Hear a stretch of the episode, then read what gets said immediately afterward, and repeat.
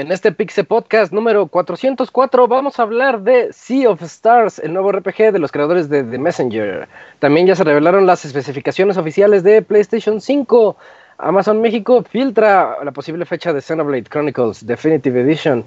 También tendremos Exit the Dungeon para Nintendo Switch y Microsoft con más información sobre el Xbox Series X y bueno, la triste noticia de que el E3 2020 ha sido oficialmente cancelado.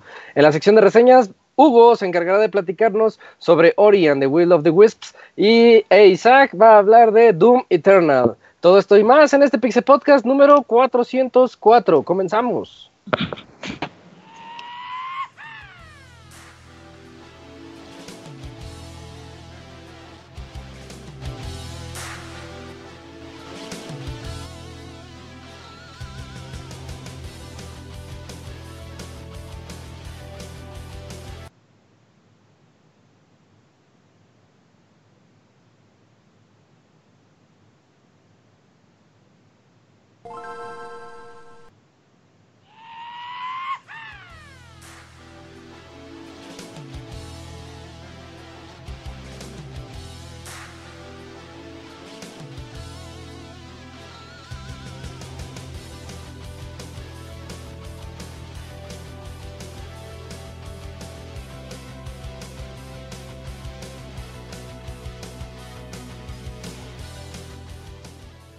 Emisión del podcast de Pixelania ya está aquí. Pónganse cómodos Pixebanda porque damos inicio a un nuevo Pixel Podcast con la mejor información del mundo de los videojuegos. Quédense y diviértanse con nosotros.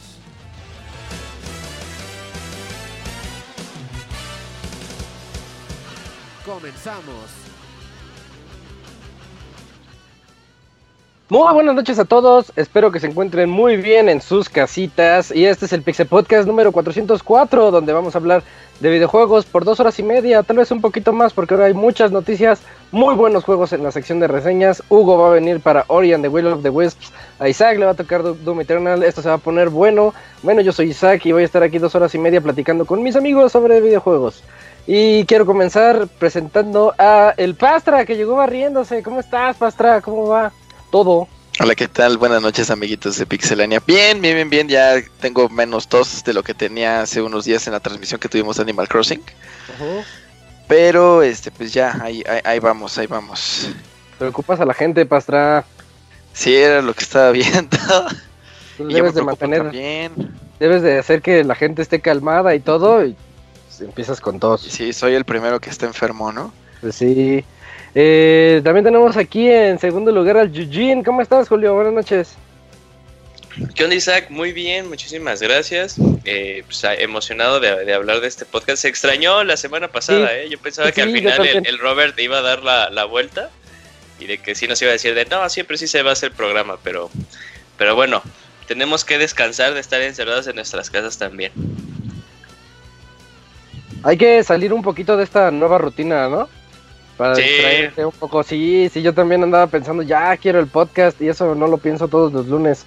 Sí, eh, que, bueno, justo estaba pensando que pues luego para las personas que ahorita están eh, en sus casas, pues estos programas luego les, les, les cae muy bien. Más que nada, pues sí, sí, así pasa cuando es como día normal de que vas a la oficina. Imagínate ahora que se cambia la rutina. Así es, sí, esa es la bronca. Eh, también aquí nos está acompañando el Pixemoy. ¿Cómo estás, Pixemoy? ¿Qué voles, qué voles? ¿Qué voles, qué voles? Pues sí, ya aquí como lo comentas, pues ha habido muchas noticias, muchos cambios de, ay, güey, en dos semanas, cómo pueden cambiar las cosas, ¿verdad? Pero pues ahorita les vamos a traer un, par de horas de, de, relax, de buen humor, de notas, de albures también por ahí uno que otro para que se, se animen un poco y se desestresen en, en la semanita, que buena falta les hace. Que buena falta nos hace. Nos hace a todos, sí, qué bueno, qué bueno. Eh, hay que venir con buena actitud al Pixie Podcast. Eh, también, por último y no menos importante, tenemos aquí a Robert. ¿Cómo estás, Robert? ¿Qué onda? Bien, estás muy bien. Un saludo a todos los, los que nos escuchan. Fíjate que estamos teniendo un problema con el audio como la vez pasada, de que la música se oye bajita. Lo va a dejar así lo más alto que pueda ver qué tanto se alcanza a escuchar, pero es pedo del Skype ahorita lo trato de arreglar y si no, pues así lo dejamos. Así que no, no se agüiten por eso. Perfecto. Bueno, ahorita este, esperemos que. Si no, los que nos están escuchando hay que nos avisen. Ya sí, nuestras voces se oyen bien. Es nada más la Perfecto. Ya está. Yo quiero aprovechar nada más este momento para darle publicidad a mis streams, porque regresé a streamear en, el canal de Twitch de Pixelania. Estoy jugando Half-Life Alyx y no podría estar más contento de, jugarlo en VR. Entonces, chequenlos ahí. Robert, Robert lo subió el primero a YouTube. Ahí está una horita y de la Voy a subir todo, eh. Ahí voy a hacer una lista de reproducción ahí de Half-Life completo para el que no tenga 60 mil pesos para jugarlo, güey. Sí, sí, sí, porque sí está muy prohibitivo. Oye, Isaac, ¿te acuerdas? ¿Qué pasó? Ah, sí, pero ¿te acuerdas que hace creo que fue como unos 3, 4 años cuando estábamos así de proactivos y queríamos hacer tú y yo streamings todos los días, así por Pixelanes? Sí, cuando había tiempo. Ajá, que decíamos, no, mira, pues el primer juego que vamos a streamear va a ser Steam World League. ya está, ahí nos estábamos diciendo cuáles íbamos a ver. Apenas me acordé de eso que dijiste, regresé a mis épocas de streamer. Sí, ya tenía un montón que yo no, no hacía, al menos uno individual, no, entonces me emociona mucho volver a estar de vuelta. Lo malo es que no leo el chat, porque traes el, el casco del Oculus y pues no tienes chance de leer el chat. Pero ahí platíquenle, ahí a ver qué, qué, dicen. y bueno, esas son todas las voces que van a escuchar aquí en este Pixel Podcast 404. Vámonos a las noticias, que hay muchas y muy buenas.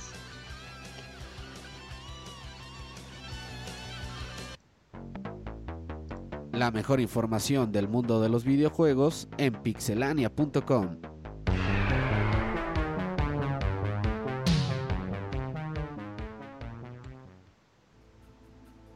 Y comenzamos en esta sección de notas con el Pixemoy. Platícanos sobre la beta cerrada de Guilty Gear Strive. Ah, sí, este juego que, bueno, eh, la, saga de, Guilty Gear de Arxis, de estos desarrolladores de juegos de pelea que tienen ese estilo tan bonito de crear 3D que parecen 2D, que parece 3D, que parecen 2D tan bonito, eh, pues ya anunciaron que, pues, entre otras cosas, pues que van a Ah, mostraron su tráiler, mostraron un par de personajes y pues que dice, no, pues saben qué, chavos, vamos a hacer pues unas eh, betas cerradas, vamos a ver cómo, cómo jalan los servidores, el matchmaking y toda la cosa. Eh, de hecho va a estar nada más tres días, eh, únicamente en Play 4, del 16 al 19 de abril. Eh, si quieren, eh, desde ahorita se pueden registrar en el sitio. Hay una versión en inglés. Nada más pones tu correo electrónico y dices en qué región tienes tu cuenta de PSN. Eh, como es una beta, pues obviamente no va a estar todo el, reparto. Únicamente va a haber siete personajes que son los que se han anunciado hasta ahora, con excepción de los últimos dos nuevos. Y pues bueno, una noticia que a mí me emocionó mucho, que de hecho andaba yo platicando con, con el amigo Pixescroto hace un par de semanas también que era que van a implementar lo que se le llama eh, el, código de red de rollback eh, para las peleas en línea. Eh, para los que no sepan qué es el, código de, de, rollback, digamos que es una es un tipo de, de, código que se utiliza cuando tú juegas con una persona en línea que de cierta manera prevé ciertas acciones basadas en los comandos que tú estás poniendo. Eh, obviamente esto lo hace muy rápido, o sea, lo hace en, cuestiones de, frames, de cuadros. Entonces, no, no, es, como que muy rápido para que tú te des cuenta y ayuda mucho a aliviar cuando hay problemas de conexión. De hecho, pues si una, vez han jugado un juego de peleas eh, precisamente de Arxis, que les da problemas, pues algo que era muy común era que si una persona tenía pues mala conexión o estaban jugando muy lejos, pues que todo se alentaba muchísimo y se veía muy muy lento desde la pantalla de carga de los intros y pues los movimientos faltaban mucho y pues es muy difícil jugarlo. Y pues esto aliviana mucho. Y pues es una noticia que, a mí me agrada mucho porque pues mi internet tan patito que a cada rato llora y sufre cuando quiero jugar algo en línea. Eh, pero los juegos que utilizan rollback pues sí me, me jalan bastante mejorcito. Y pues eh, valdrá la pena ver qué, es lo que pasa, cómo, cómo les va y cómo lo reciben. Eh, la beta cerrada no va a tener el código de rollback, ahí se va a correr con el código de red normal. Entonces esto es más como para para dar una probadita, yo creo que es más como para mostrarlo a la gente, que vea cómo funciona, porque este juego está muy cambiado con el anterior, mucha gente que lo ha probado dice, y pues para que nos, nos, demos una probadita de, cómo va a estar toda la cosa. y pues yo espero entrarle a la beta para, para también entrarle a los trancazos y ver, y ver cómo se maneja toda la cosa y cómo funciona. Y más en estas fechas que pues el jugar en línea va a ser pues al parecer mucho más importante. Oye, ¿a poco tú sí sientes eso del rollback con tu red? es la que, le iba a decir. No, no, sí. De hecho, eh, hace algunas semanas cuando eh, el, al juego de Garo le, le hicieron un update a la versión de PC y le pusieron el, el, rollback. Y yo lo probé y lo probé con las dos opciones. O sea, tú tienes un switch que puedes decirle que puedo, quiero jugar con el código de red normal, que se el conoce de ley o de atraso. Y puedes elegir, puedo, quiero jugar con el código normal o quiero jugar con el código de rollback. Y lo intenté en las dos y sí podía jugar bastante bien. O sea, eh, y estaba jugando con alguien como de California. O sea, estás hablando que son como cuánto, ¿qué? 500, 600 kilómetros de distancia de aquí para allá. Y obviamente no era idéntico a jugar en, pues, con una persona junto a ti, pero sí sentías que podía reaccionar mucho mejor, que podía hacer parries, que hacer hacer este command grass y pues muchísimo mejor. Yo sí he notado muchísima diferencia, la verdad. Entonces, pues a mí sí me emociona mucho esta noticia. El Maximilian te, te, lava el cerebro muy. No, y fíjate, no, y de hecho puedes preguntarle a, a, a, este Gerson que cuando jugábamos este el de persona o el de Blast Blue, podemos jugar un par de partidas y como de dos partidas funcionaban bien y las otras ocho era injugable. Pues los dos tenían el internet bien culero, ¿no? Gerson pues sí, yo creo también. Güey, a ver, ¿y de aquí a Tampico cuánta distancia es? Nos, cuánto, a ver, vamos a ver.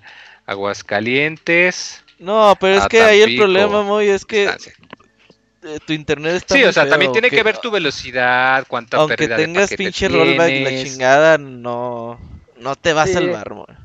El ping, lo importante es el ping. Es un, pues yo solo sé que pude jugar Garo ¿eh? bastante bien utilizando un personaje que no sabía cómo funcionaba y me funcionó mejor que cuando juego Street Fighter en línea o Dragon Ball Fighters en línea. Entonces, pues al menos de ese lado, si aún con un internet tan culero como el mío me mejora un poco, pues yo creo que es bastante buena noticia. Bueno, pues, veámoslo como por el lado amable, muy. Es buena noticia. Así que, este, pues esperemos, ¿no? Esperemos la, eh, que llegue Guilty Gear y nos platiques tú tus experiencias. Sí, em, claro que sí. En segunda nota del día tenemos al Robert que nos va a platicar sobre Sea of Stars, el nuevo RPG de los creadores de The Messenger. Sabotage, fíjate que ya tengo mi GOTI para el 2022, así es que llegamos, güey, porque este año está muy complicado. Eh, los creadores de The Messenger hicieron su Kickstarter, ahorita está jalando hasta 26. Pero sale este año, ¿no, Robert? ¿Mande? Sale 2020, ¿no? No, es 2022. La, esta mala no, eh, es 2022 ah, el juego. Ah, um, este juego es. Pues inspiran mucho en los juegos RPG de los 90, llámase Chrono Trigger, llámase Secret of Mana, llámese Golden Sun. Se parece a Secret of Entonces, pues con un arte en pixel muy bonito, eh, diferentes escenarios, ambientaciones, todo lo que un RPG de aquellos tiempos tenía, obviamente con las bondades, pues hoy en día de la tecnología y todo eso, la verdad es que se ve bastante bien. Ya llegaron a la meta en un día, en dos días llegaron a lo que necesitaban para, para hacer el juego y bueno, ya se están desbloqueando las metas secundarias. Yo no he apoyado porque no tienen tier para versión física. Esperemos que la abran. Oh, y si no, pues. Si no, si no, sí, sí, sí les compro su Kickstarter. La verdad es que se ve bastante bonito Seed of Stars. Se ve bien bonito, me gusta mucho la escena con la que empiezan, en donde está el barquito así en el mundo. De hecho, yo creía que iba a ser, que así se iba a ver, pero después como que ese es el mundo nada más, ¿no? Cuando estás explorando y ya llegas y se ve como Secret of Mana con los personajes un poquito así como chatitos, como aplastados. Está bonito. Sí, muy, muy bonito. Eh, estos son los juegos que a mí me gustan y que quiero. Y gracias a los indies. Pues ya ves este, ¿cómo se llama este juego de Square Enix? Ah, que jugamos. ¿I am Setsuna? ah, en Setsuna, sí, yo, yo, yo, ah, jugué en Setsuna y no, no, jugué los otros. Muy bonito también en Setsuna. Así que estos juegos son los que necesitamos para a veces eh, despejarnos un poquito de los géneros comunes La verdad le tengo ganas. Si Stars, a aquellos que quieran apoyar, pues ahí están en el Kickstarter. Todavía tienen como veintitantos días para, para dar su lanita. Chéquenlo, porque los de, The Messenger fue un juegazo, entonces seguramente ya tienen algo de experiencia ahí los de Sabotage Studio. Eh, en la siguiente nota me toca a mí platicarles. La semana pasada hubo una conferencia eh, de, Sony, pero era la conferencia que iban a dar en la Game Developers Conference. Entonces, eh, pues la gente se enojó mucho, Robert, en Twitter. Andaban así como que bien clavados de, ah, sí, no me vas a vender Porque la esperaban trailers o así, ¿no? Pues querían ver trailers de, Querían ver una presentación de una consola nueva. Ajá, sí, pero es eso no pasa en la Games Developers Conference. Allá lo que hacen es decirte lo que puede ofrecer tu hardware para que los game developers, los desarrolladores, se pongan a, decir, ah, pues a poco sí puedo meterle audio 3D y, ah, pues tengo ideas nuevas, innovadoras. ¿Cuántos teraflops puedo meterle? Entre pierners, ajá. ¿Cuántos, teraflops? tracing le puedo poner? Y precisamente de eso es de lo que habló Mark Cerny, que estuvo ahí platicando un buen rato. Eh, a ver, en la nota está un poquito perdido, pero les voy a. Es que es mucho texto, pero les voy a platicar como lo que yo recuerdo. Eh, va a tener menos teraflops que el, que el Xbox, pero aquí no nos, no nos pongamos a, discutir así como cuál es mejor, cuál es peor, porque cada uno está ofreciendo cosas. Es, es este. si yo me recuerdo bien, tenía como 10 teraflops. Voy ahorita voy a buscarles bien el dato porque entre todo el Sí, en, el, en la conferencia sí manejan ahí como que llegaban a 10.4 teraflops. Más o menos, ¿verdad? Sí, sí, era Y el otro creo que está en 12. Entonces dices, ¡ay, te gano por 1.6 teraflops! Y nadie entiende qué son los teraflops. Bueno, el, jugador es como, estarse ahí peleando por los bits cuando salía el, el Super Nintendo y el PlayStation y todo eso. Dicen, ay, es que ya es de 74 bits, ay, ya es de 32 bits y nadie sabía qué rayos. Genesis es más, más eficiente. No, ¿cómo puedes decir que Genesis es más eficiente? Que no sé qué. así es la pelea de toda la vida, ¿no? Entonces dejemos que se peleen los Sonyers contra los Xboxers porque eso es lo que les gusta. Dijeron eso, eh, ya dijeron que eh, va a tener un disco eh, SSD adaptado, pero se me hizo bien rara la, la cantidad, porque es de 850 gigas, o sea, no llega al tera. Se me hace que es por el tera. O sea, sí es tera, pero... Operativo? Ajá, sí es tera. Sí, o sea, es como tu celular que dices, es de 16, pero en realidad los cables son como... Ah, más el sistema operativo de todo lo demás. O sea, sí tienes el tera, pero no... O sea, no, no es que no tienes el puedes meter... Ajá. Eh, dice, es un SSD de ultra alta velocidad, está, está padre, está así como personalizable. Eh, me gusta mucho, el, aquí hablo del de Xbox también, me gusta mucho el de Xbox porque es un M2, pero ahorita no me adelanto porque también vamos a, hablar de eso. Eh, y hablaron de que su propósito es crear nuevos mundos extensos con nuevas experiencias de jugabilidad en los que ellos diseñen y se enfocaron mucho, a mí que me gusta tanto ese tema, la segunda mitad de la conferencia se enfocaron un montón en, el audio, que están este, desarrollando audio 3D por software, para que independientemente de que te pongas audífonos, un teatro en casa o las bocinas de tu tele, puedas sentir esa inmersión dentro del juego y sentir el audio 3D. Hace como un mes me puse a escuchar, este, eh, me puse a investigar sobre lo que es el sonido estéreo y sonido binaural, que son dos cosas diferentes. Yo creía que eran lo mismo y resulta que el sonido binaural te está representando el sonido como tú lo escuchas en la realidad. O sea, si te pusieras unos audífonos con sonido binaural, tiene profundidad y tiene esos efectos. Y sonido estéreo nada más es izquierda y derecha con algunos efectos. Y me enteré eh, al, ver esto que hay ciertas propiedades intelectuales que unas empresas así malévolas no, no, quieren soltarte el sonido estéreo, que, el sonido binaural ya bien hecho que existe desde inicio de los 2000. Entonces las empresas han estado peleando así como, ¿cómo puedo yo ofrecer mi propio audio en tres dimensiones para sentir esa profundidad y esos efectos? Pero sin meterme con las pues con las patentes que tienen estas empresas. Entonces es todo un tema bien interesante y me gustó mucho que Cerny lo tocara porque dice que van a tener unas capacidades de audio 3D como las que ofrece, similares a las que ofrece ahorita el PlayStation VR, que te pones tus audífonos y si sientes, realmente sientes una inmersión cuando estás jugando. Estás, hasta el mismo Tetris Effect, uh, ¿sí se llama así? Bueno, ese, el Tetris de VR. Sientes, sientes así la música como que te está rodeando o los cuando hay uno donde ah, van sí cierto pues está en PC lo puedes jugar ahí con el con el Valve Index también sí es cierto sí con, eh, de hecho este esas esas son como las experiencias que quieren lograr en PlayStation pero bueno así como como que todavía están ahí en ese proceso para que el Play 5 lo soporte. Eh, ya sabemos, Ray Tracing, hablaron de, también de que va a tener Ray Tracing, de cómo van a, computarlo para que pueda podamos tener esos efectos de reflejos en los mundos muy abiertos. Y por último, también nos dijeron lo de eh, la retrocompatibilidad. Primero, eh, como que hubo una duda aquí, porque dijeron que tenían listos los principales, el top 100 de títulos de PlayStation 4 para que sean retrocompatibles en el Play 5 y que quieren que gran parte de todos esos juegos estén disponibles para el lanzamiento y que sean retrocompatibles. Pero después como que aclararon, o ahí también tal vez me quedó a mí la duda, pero aclararon y dijeron que van a, van a intentar que los más de 4.000 juegos publicados en Play 4 sean totalmente retrocompatibles, tal vez no de lanzamiento, pero sí a futuro, y que es algo así como que la garantía que nos quieren dar ellos, ¿no? En general, una competencia interesante. ¿Y cómo viste, Pastra? Pues eh, de eso último, eh, creo que manejaban algo que manejó en su momento este Xbox, que cuando inició con lo de la retrocompatibilidad, eh, ahorita con, con, esta consola que tiene, eran nada más algunos juegos importantes del Xbox 360 que eran los que eran retrocompatibles.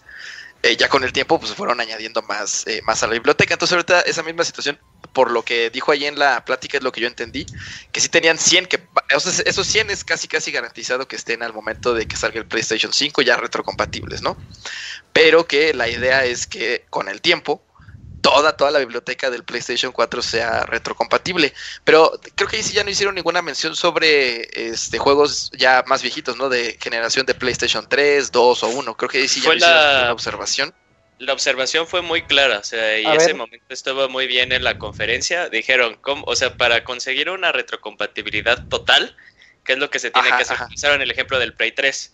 Dentro del Play 3 había un Play 2. Sí. ya luego cuando pasaron, y, igual como sabíamos en el, eh, pues en el mismo Wii, ¿no? Dentro del Wii había un GameCube. Pero este, cuando ya pasaron a Play 4, dijeron que pues no había nada de de, arquitectura referente al Play 3, porque obviamente eran muchos más costos, la consola se iba a ser mucho más grande y al final no tenía sentido. Por lo que, resumidas cuentas, no, nada más la retrocompatibilidad en el Play 5 se va a quedar en el 4, ¿no? Sí. Sí, sí, sí. Sí, pues eso ahí a lo mejor como una mala noticia, pero bueno, pues ya. Y otra, otra cosa por ahí que me llamó la atención con respecto a lo del SDD, este, digamos, de lo útil que, mencionaban, este, era que precisamente los tiempos de carga iban a disminuir por la velocidad que tiene de transmisión de datos el, disco. Entonces, eh, básicamente decían ellos que la, el tiempo de carga que, que existía este, ahorita era 100 veces más rápido en el PlayStation 5 que, en el PlayStation 4 de, base. Entonces, prácticamente decía él que los tiempos de carga de cualquier cosa, o sea, si por ejemplo estás en, alguna parte del juego, te matan, tienes que regresar al checkpoint y pues en todos los juegos básicamente pues tienes el, loading. Entonces decía que no, o sea, no tenía, yo no había necesidad de que hubiese carga y que eso pues también de alguna manera le daba a los desarrolladores pues más herramientas o un poquito más de libertad para no tener que hacer mapas, por ejemplo, que, tuvieran así corredores muy largos para que se, disfrazara el loading, ¿no? Ahí en, ese corredor largo. Ah, Entonces, bueno, eso también me, llamó mucho la atención, ¿no? Eso, los viajes de elevador de Mass Effect, por ejemplo. Ah, sí. Sí, sí, sí, los viajes de elevador largos y era porque pues, estaba cargando toda esa área. Estaba cargando. Eh, aquí eh, yo tuve la oportunidad el año pasado de jugar Star Wars el nuevo, el último Star Wars. Eh, le comentaba a Eugene, como, como yo tengo un disco duro M2, que es, es, igual a lo que van a usar en el Play. O sea, no, no nos olvidemos que la PS ya hace esto desde hace cinco años, ¿no? Entonces, este. Eh, él, Julio se quejaba de que, de que Star Wars tenía tiempos de carga muy largos, que ese era como su único pero, que no, no le gustó mucho. Y en PC, con el disco M2 que funciona a 32 gigabits por segundo, eh, no tenía tiempos de carga. Les estoy diciendo que tardaba un segundo en cargar. Entonces, yo andaba impresionado con eso, con el juego que estrené mi, mi disco duro. Entonces sí les puedo dar así como fe y legalidad de que, de que sí va, va a estar... Es cierto. Es impresionante cuando juegas un título moderno sin tiempos de carga. De carga. Sí sientes así como que, ay, estoy en, estoy en el futuro. Eh, y otra cosa que les iba con, ya para pasar ahorita a la siguiente nota, este, me puse a investigar también un poquito y eso de los teraflops está bien interesante porque tanto Xbox como PlayStation presumen más de 10 teraflops y yo chequé, dije, ay, pues cuánto da la, la 2080, ¿no? La 2080 normal da 11, 11 teraflops y dije, no inventes, ¿a poco está más poderoso el Xbox? Y la respuesta es no. No. Le- eh, lo que están haciendo es venderte eh, la idea de el GPU, la el procesamiento gráfico, junto con el CPU y cuántos teraflops te dan los dos juntos. O sea, la pura 2080 te da casi casi los teraflops del Xbox, pero más asúmale un Core i9, por ejemplo, ya no quiero imaginarme cuántos te da. O sea, nomás para que se den un, de un contexto. ¿no? Sí, sí, sí, para que Sí, es como lo, es como lo que decíamos justo hace, hace un momento de cuando tú consigues un celular de 16 gigas, y no es que tenga los 16, o sea, puedes usar como 12 o 13 porque el resto lo tiene que usar para procesador y el sistema operativo. Ya aquí es lo mismo, como lo comentas, de que pues hay que tomar en cuenta las otras partes de la consola, no solamente que te vendan todo y decir, no, pues es que todo esto ya son tantos teraflops, pues no. Sí, sí, sí, sí. lo- yo lo que quiero evitar son las batallas, pero la gente le gusta, le gusta pelearse de que es mejor. Sí, es, hasta cierto punto Mientras tanto, inevitable, la ¿no? gente sigue jugando Animal Crossing en su Switch, que es menos Ay, sí, qué bonito. Eh, bueno, entonces ya dejamos atrás la noticia de PlayStation 5. Seguimos sin conocer la consola, pero ya sabemos qué viene en ella. Y ahorita, Eugene, platícanos sobre Xenoblade Chronicles. Claro, Isaac, pues bueno, eh, en la semana eh, Amazon México, bueno, les voy a contar en realidad cómo, cómo fue que decidimos poner esta nota. El Robert agarra, el, el Robert agarra y me manda la imagen de, de que pues Amazon México ya estaba ahí con la preventa de Xenoblade Chronicles X y diciéndome, güey, no mames, le pusieron fecha de salida. Y esto está chido.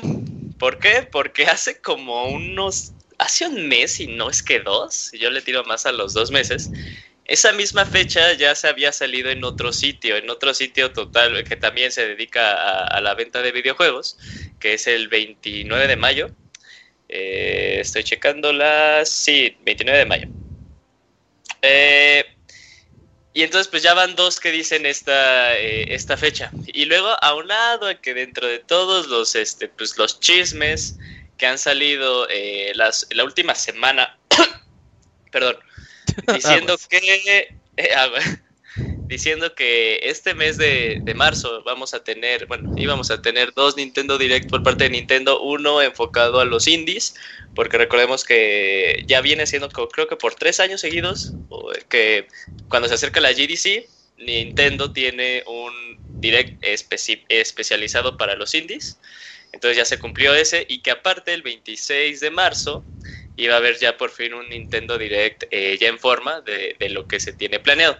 Eh, y esta fecha aparte es algo muy importante porque en lo que va del 2020 por parte de Nintendo solo teníamos anunciado dos juegos así súper seguros. Uno era Animal Crossing y el otro es Xenoblade Chronicles X y pues ya, ya vamos a la mitad de los juegos anunciados en 2020.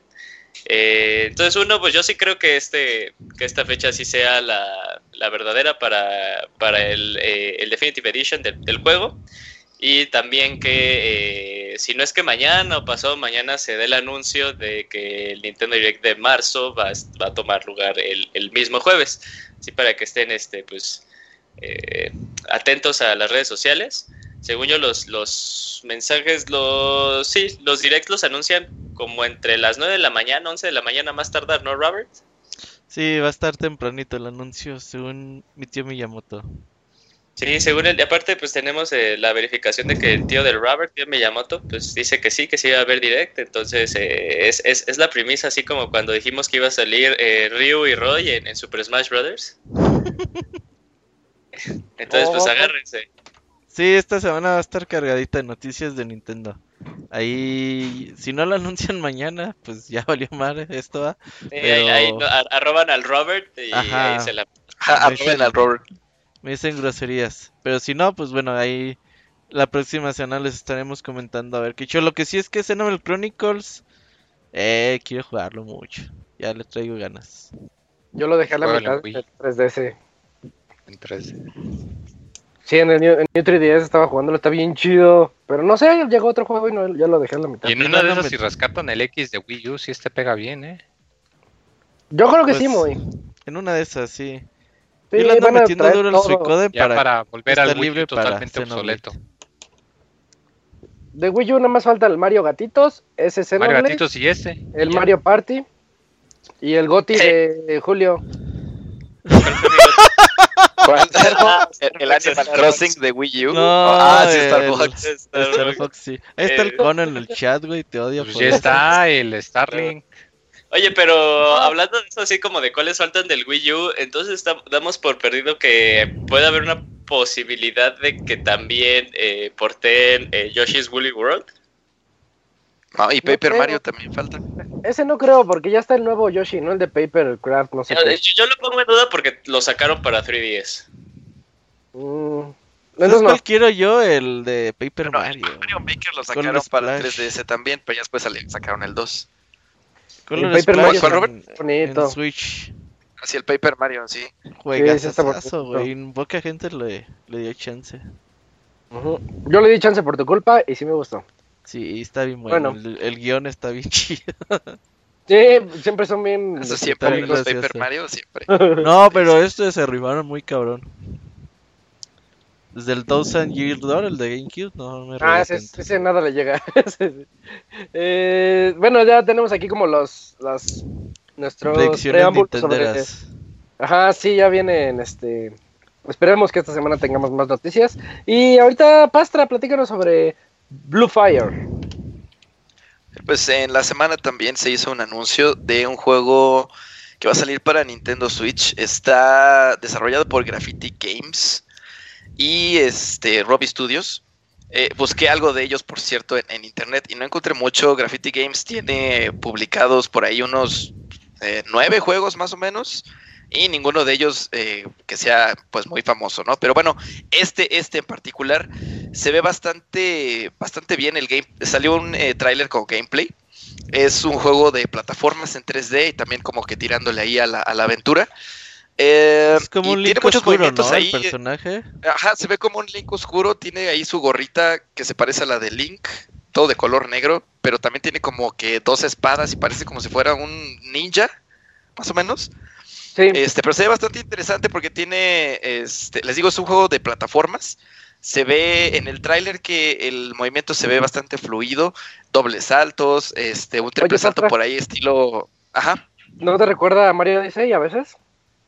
Es lo que iba a decir, es justo lo que iba a decir. Ok, ok ese salto que tiene este um, eh, Mario cuando lanza la, la, gorra, gira y así, o sea, sí, sí, sí, sí, sí recuerda mucho los movimientos de Super Mario Odyssey. Entonces creo que por ahí va la tirada, me parece que, o sea, habría que ya nada más tocarlo y jugarlo, ¿no? Para ver si sí está bien el, el, control, pero se ve bastante interesante, yo creo que es un juego que sí, este, pues hay que estar siguiendo para ver qué tal está. Y está programado para su eh, lanzamiento en verano de este año. Aparentemente va a ser una exclusiva temporal de este, Nintendo Switch y de otras consolas y ya posteriormente, bueno, saldrá en otras plataformas. Pero bueno, está planeado para el verano de, este año, a ver qué, qué tal se pone el, el, juego. A mí con la primera movilidad me la vendieron. ¿eh? Sí. Entonces sí puede ser que, que Nintendo confíe mucho, no sé, que le, que le vio mucho potencial a este juego. No, pues yo luego lo que lo vi con la movilidad dije, ah, la verga, ¿no? Este juego día uno, güey. Sí. pero Con, la movilidad creo que tiene mucho, mucho potencial. Yo con lo gráfico ya este, lo vi feo. Entonces se ve, se ve chido el juego, dices, ah, lo voy a pasar padre, pero gráficamente no me convenció. ¿Sabes a qué, a qué se asemeja? Como si fuera un, un, um, un mundo alterno o una tirada alterna. El diseño de los personajes, ¿eh? no estoy diciendo el diseño ambiental. Eh, como una tirada alterna a Hollow Knight. Hollow Knight, ese, ese, ese look and feel muy cabrón. Hay un juego que se llama Dokuro de mm, PC Vita, de bueno, ya, ya salió en más consolas. Yo lo jugué en Vita, eh, que tiene esa ese arte Entonces a mí, y como está feo Dokuro, me recordó eso. No, pues está feo. Pero bueno, eh, ahí tenemos este Blue Fire se llama, entonces espérenlo para exclusiva temporal de Nintendo. Todavía no hay fecha, se llegará en verano nada más. Y la siguiente nota. Mmm, eh, ¿Tú conoces Bounty Battle, eh, Moy? No tengo idea.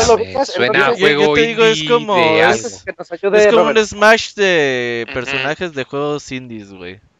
Ajá. juegos indies. como el Brawlhalla entonces. Ajá, traía a los de Guacamole, güey, a los de Ashenberg, a los de Absonaus. Ah, trae un chingo de personajes, güey, más de 22 invitados y... O sea, no tal cual como el juego de Smash, pero sí es de peleas, güey. Entonces, está ahí divertido, tiene potencial. Este sale para todo, todas las plataformas y PC obviamente y pues por ahora no hay así como una fecha de salida, pero por ahora se ve bastante divertido a ver cómo le va. Ya había habido uno también así de personajes indies y... Sí, ellos siempre porque les gusta compartirse el personaje en los demás juegos, Sí, es publicidad sí, de verdad. Yo, yo me acuerdo mucho la entrevista que le hice a Jarada, güey, y le decíamos que cómo, sacó, cómo consiguió a Kuma de, de Catcon. Y él dice, no, pues nos los dio gratis. dice, nosotros le dijimos, oye, nos prestas a Kuma. Y yo dije, ah, Simón, tómalo, llévatelo gratis. Pues es que realmente es favor con favor, ¿no? Si un día tú haces un juego y se te antoja uno de mis personajes, llévatelo, no hay pedo. Ajá de cuates todo esto. Sí, está bien. Y fíjense, va, a tener personajes de juegos eh, como que bien este, particulares. Action Verge, Awesome Note, eh, Guacamole, ya lo dijiste, Dead Cells.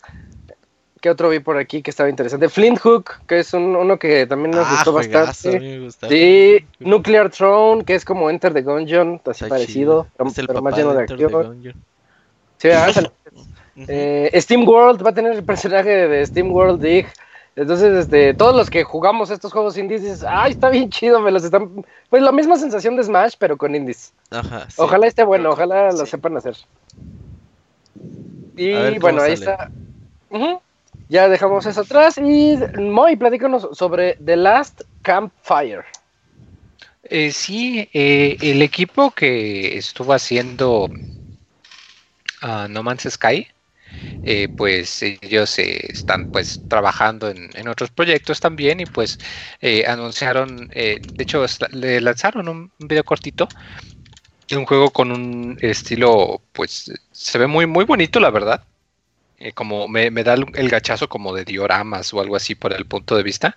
un juego como de aventura, pero o sea, aventura de, de, acertijos, ¿no? Aventura de la vieja escuela. se ve muy bonito aunque no tiene fecha, pero se supone, de hecho aquí estoy viendo la, página de Steam precisamente, eh, que al parecer va a salir este año, el 2020, en el verano.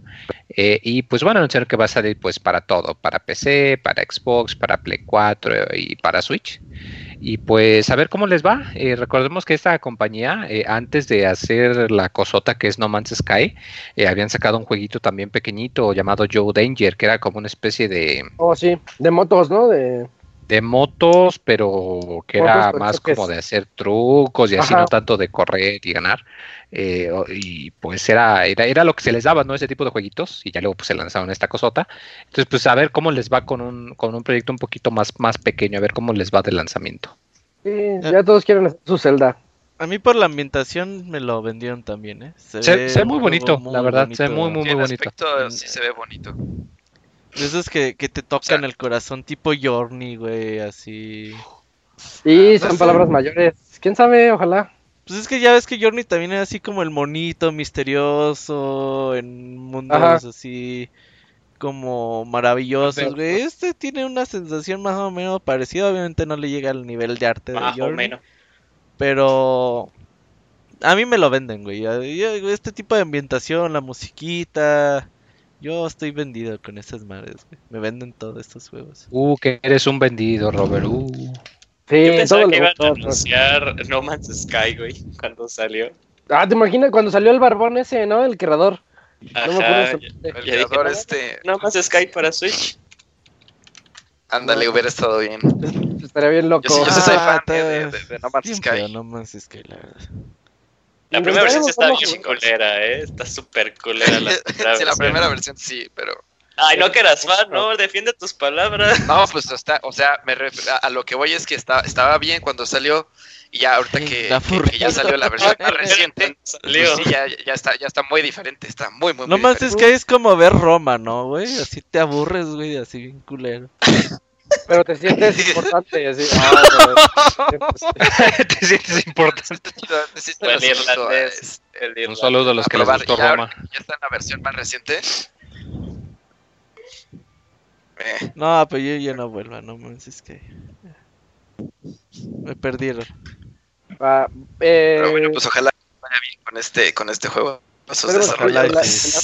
The Last Campfire. Y también tenemos una noticia, una noticia que se me hizo muy buena porque fue con todo y lanzamiento, así de hoy sale eh, Exit the Exit the Gungeon. Sí, es de Gungeon, ajá, exactamente. Exit the Gungeon. Pues en el primer juego entramos, ahora tenemos que salir, eh, ya está disponible, ya lo estoy jugando ahí en la semana. Es un juego bastante arcade, bastante rapidito. A diferencia de Enter the Gungeon, este juego es en dos dimensiones lateral, horizontal pues, de izquierda a derecha. Y pues donde tienes que esquivar un chingo de balas. Eh, el escenario está lleno de balas, entonces tiene mecánicas así de que si saltas no te pegan, si te estás moviendo así constantemente no vas a tener ningún problema.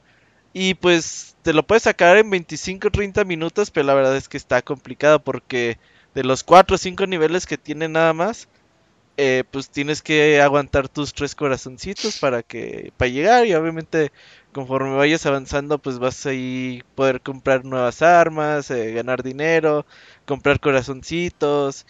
Eh, es una experiencia, yo te la, te la platiqué como muy spelunky. O sea, así de que pues toma tus tres vidas y a ver hasta dónde llegas. Y si pues eres muy bueno, pues lo puedes acabar, ¿no? En 20, 25 minutos ya ya te lo terminaste. Está bastante divertido. 9 dolaritos, ¿vale? Bueno, 10 dolaritos ahí en la, la eShop. No llega a los 200 pesos en México. Así que yo sí se lo recomiendo bastante. Muy divertido. Exit de Gungeon. Lo malo es que es de un jugador. Yo sí lo esperaba. El, el uno se juega muy padre de dos. ¿De dos? Y dije, ay, a ver, sí, se juega muy bonito. En especial en el Switch porque apuntabas con el giroscopio como es Twin Stick Shooter y cada quien tiene un Joy-Con, el giroscopio era el segundo stick, lo hacía muy interesante para mí. Ah, sí, se juega raro. Este no sé. Y entonces dije, no, ya existe Gungeon, creo que no. Pero bueno, ahí está también próximamente la reseña. Y Eugene, platican, ahora, ahora toca del lado de los Xbox Series X, ¿qué onda con las especificaciones? Pues la verdad, nada del otro mundo que no hemos comentado antes. o sea, sí está súper cabrón todas estas consolas de nueva generación comparadas a las actuales. Sí. Pero comparado a la nota que dimos hace eh, dos semanas, la verdad es lo mismo, copy-paste, o sea, lo, mismo que han estado diciendo de cuántos tienen de, este, de sus teraflops, eh, cómo va a estar... Eh, localizada la memoria de la consola para darle beneficios a, la creación de juegos, cómo va a estar alocada la memoria. Eh, es ¿Alocada como el Pastra? Eh, no, no, no, alocada de allocate. De, guardada. ah, ok, ok. De guardada, ajá. Eh, pero de las cosas más interesantes que revelaron fue el nuevo control que va a tener la, la consola, que asemeja mucho, si no es que es casi casi idéntico a los controles Series Pro que han estado manejando eh, Xbox los últimos años. Eh, igual, con, y más que nada pues, se ve específicamente en el D-pad, que vemos que el D-pad es un D-pad más sofisticado, que parece que también tiene este, inputs eh, diagonales, no solo se limita a los cuatro puntos cardinales. Eh, y esto también haciendo referencia a que ellos están buscando un control en el que pues cualquier persona puede jugar, como lo vimos también, creo que fue hace dos años o el año pasado, cuando sacaron su control para cualquier tipo de capacidad que tenga la persona. Entonces, este, sigue teniendo también esta mentalidad para aplicarle en Series X. Eh, Oye, ¿cómo? Usa pilas. ¿Sí usando pilas? sigue usando pilas, sí. es un paso, cuatro pasos adelante y dos hacia atrás, o sea, pues... No, pero pues está bien, o sea, quiere decir que si tienes tu paquete de batería de tu control de Xbox One, pues que le va a servir al nuevo también. Estás defendiendo lo indefendible, Moy. Sí, Moy, pero ese, es que esas ya no son prácticas actuales. Oigan, yo tengo un pedo con eso de las baterías. A ver. A ver si ustedes me pueden contestar. Imagínate así, güey, ya ves que yo pienso mis juegos para para jugarlos cuando tenga 99 años, digo, ah, voy a jugar mi Play 4, güey. Ajá, sí, es momento de abrir mi juego. es momento de acabar The Last of Us 2, güey, así, ah, pues órale. Entonces, ya por fin vas a jugar Nier Automata. Ajá, vas el Play 4, güey. Takuni, ya estoy poniendo el Nier Automata. Por fin será el especial, Takuni. Ajá, prepárate para el especial. Cámara, Roberto. Ay, ¿por qué no me Entonces, ¿qué sería mejor? Eh, un control que seguramente en ese entonces ya no le va a funcionar la batería, güey. O un control que le puedes poner pilas. Que diría Estoy pensando a largo plazo, ¿eh? Así... Ah, yo, yo tengo una respuesta. Cuando tengas 99 años, Robert, van a seguir existiendo las baterías que... que... Ah, paso, o sea, me refiero a 5 o 6 años, güey. Tu DualShock ya va a estar seco. Entonces ya no va a, a, funcionar su batería. A eso te refieres, ¿no? Ajá, sí, sí. Pero, sí. pero úsalo alámbrico. Bueno, yo soy de esa idea, el DualShock. Exacto, alámbrico. O sea, no, si pues lo conectas si alámbrico, entonces no te afecta si tiene batería recargable o pilas. Exactamente, pero para eso es para el caso. Pues, o sea, lo conectas a la luz y sigue funcionando. Sí, sí, hace un relay y deja de pasar energía por la batería y la pasa por el USB. Ah, ok. entonces puedes usarlo alámbrico de aquí a seis años que tu DualShock 4 ya no sirva, ¿no? Pero pues igual también el de Xbox, si le quitas la batería y lo conectas, es un simple control de conexión USB que funciona igual también. Digo, yo cuando me toca jugar Xbox One, que es casi cada nunca lo conecto así. no, no, tengo. Tenía como 30 paquetes de pilas recargables con el Wii, güey, se me perdí. ya no tengo ni una. Ah, es que ese es otro problema entonces, mejor di que se te pierden las pilas. Pues es que yo creo el Monchi se las tragó, güey, no sé qué les hizo. Sí, lo que te yo creo. Pero bueno. Si no fue el Monchis, fue el Didier. Ya sabes cómo. Ah, o sea, mientras se pueda seguir jugando en el futuro, está que. Pero yo sí traigo un problema con los con que traiga pilas, ¿eh? Me molestó mucho. Como que yo sí le traigo contra Xbox un poquito, fíjense. Sí, no, eso nos queda clarísimo. Para PC? Eso nos queda clarísimo, güey. Pero bueno, ¿qué ah, más, Julio? Sigue, Julio.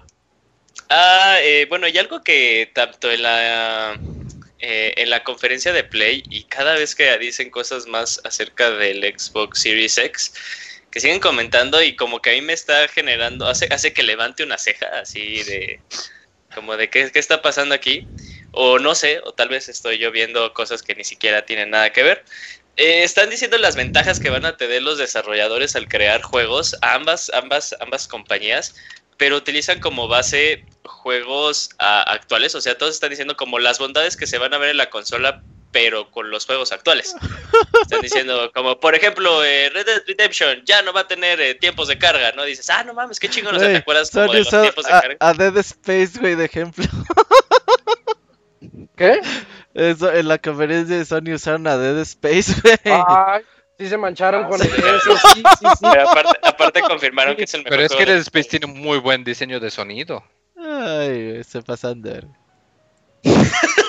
Sigue, Julio. Eh, bueno, güey, en, Xbox utilizaron de ejemplo State of Decay y está bien mediano en ese juego también. Eh, pero eso es algo como que a mí me genera mucha mucha curiosidad, o sea, como de y, y sí, sí entendemos que en la vida de una consola ya pasados eh, los dos años es cuando ya los desarrolladores ya le empiezan a agarrar la onda para desarrollar tal cual en esas plataformas.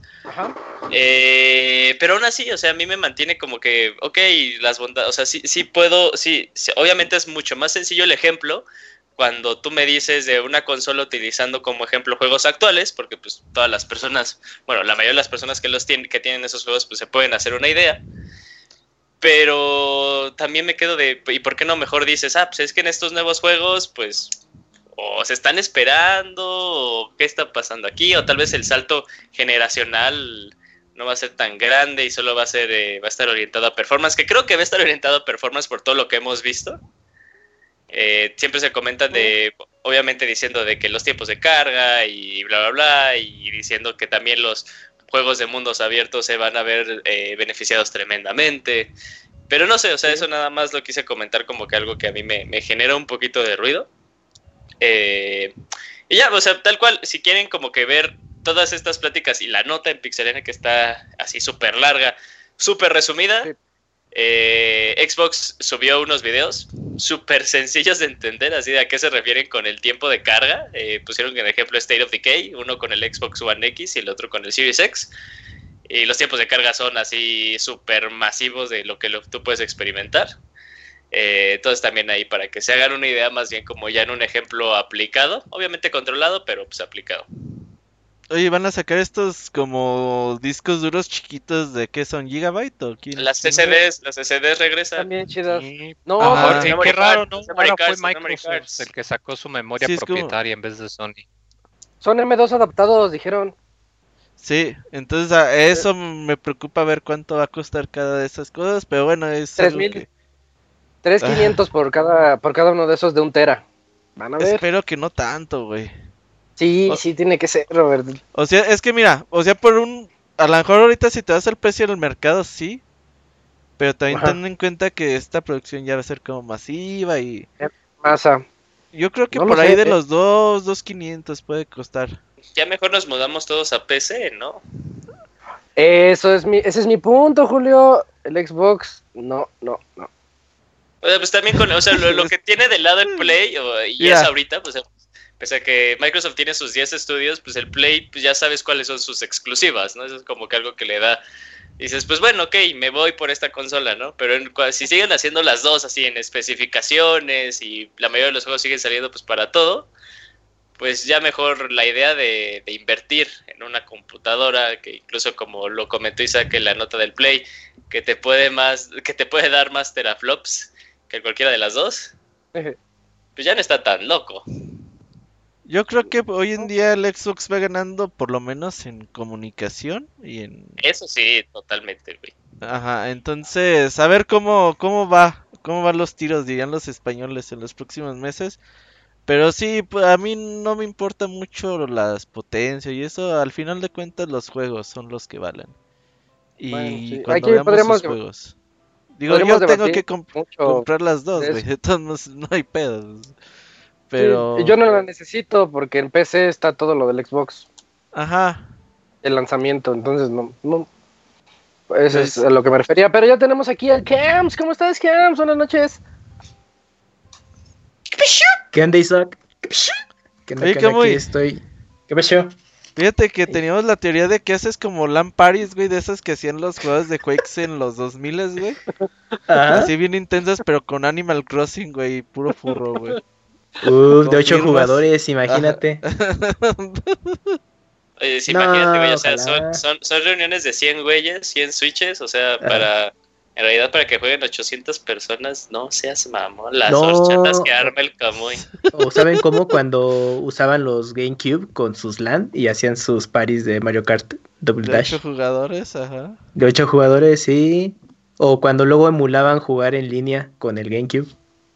Y al final el Camps, organícense. Ajá, organícense. ese chiste sí los contamos, ¿verdad? Sí, sí alguna vez. Pero qué bueno que estás aquí, tres que me coge. Gracias, gracias.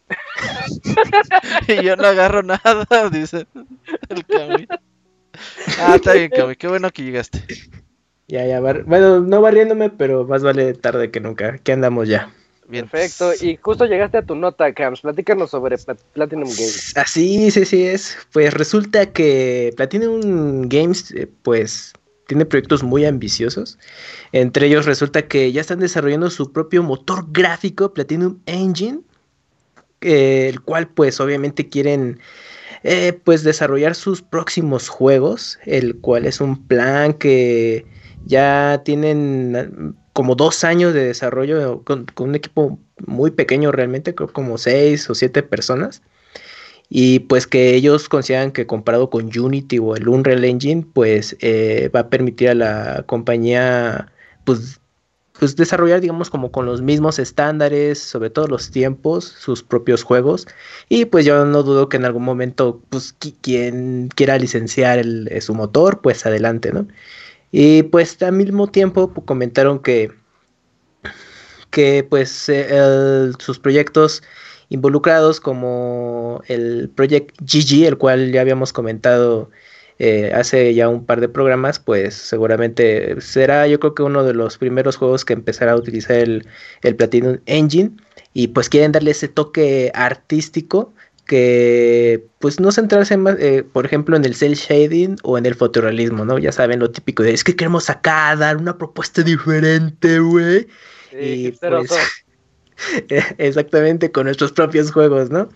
Pues de momento ahorita Platinum, pues yo creo que su motor gráfico, pues le va a faltar todavía tiempo de cocción, pues hasta la siguiente generación, pues porque pues recuerdo que están ahorita ocupados con Babylon's Fall de Square Enix oh, y, y Bayonetta 3, ¿no? Pero a mí lo que me llama mucho la atención es que, bueno, ahora con, como lo platicamos ya hace muchos programas, que teniendo Unity y Unreal, neto, al día de hoy es necesario que una compañía tenga su propio motor.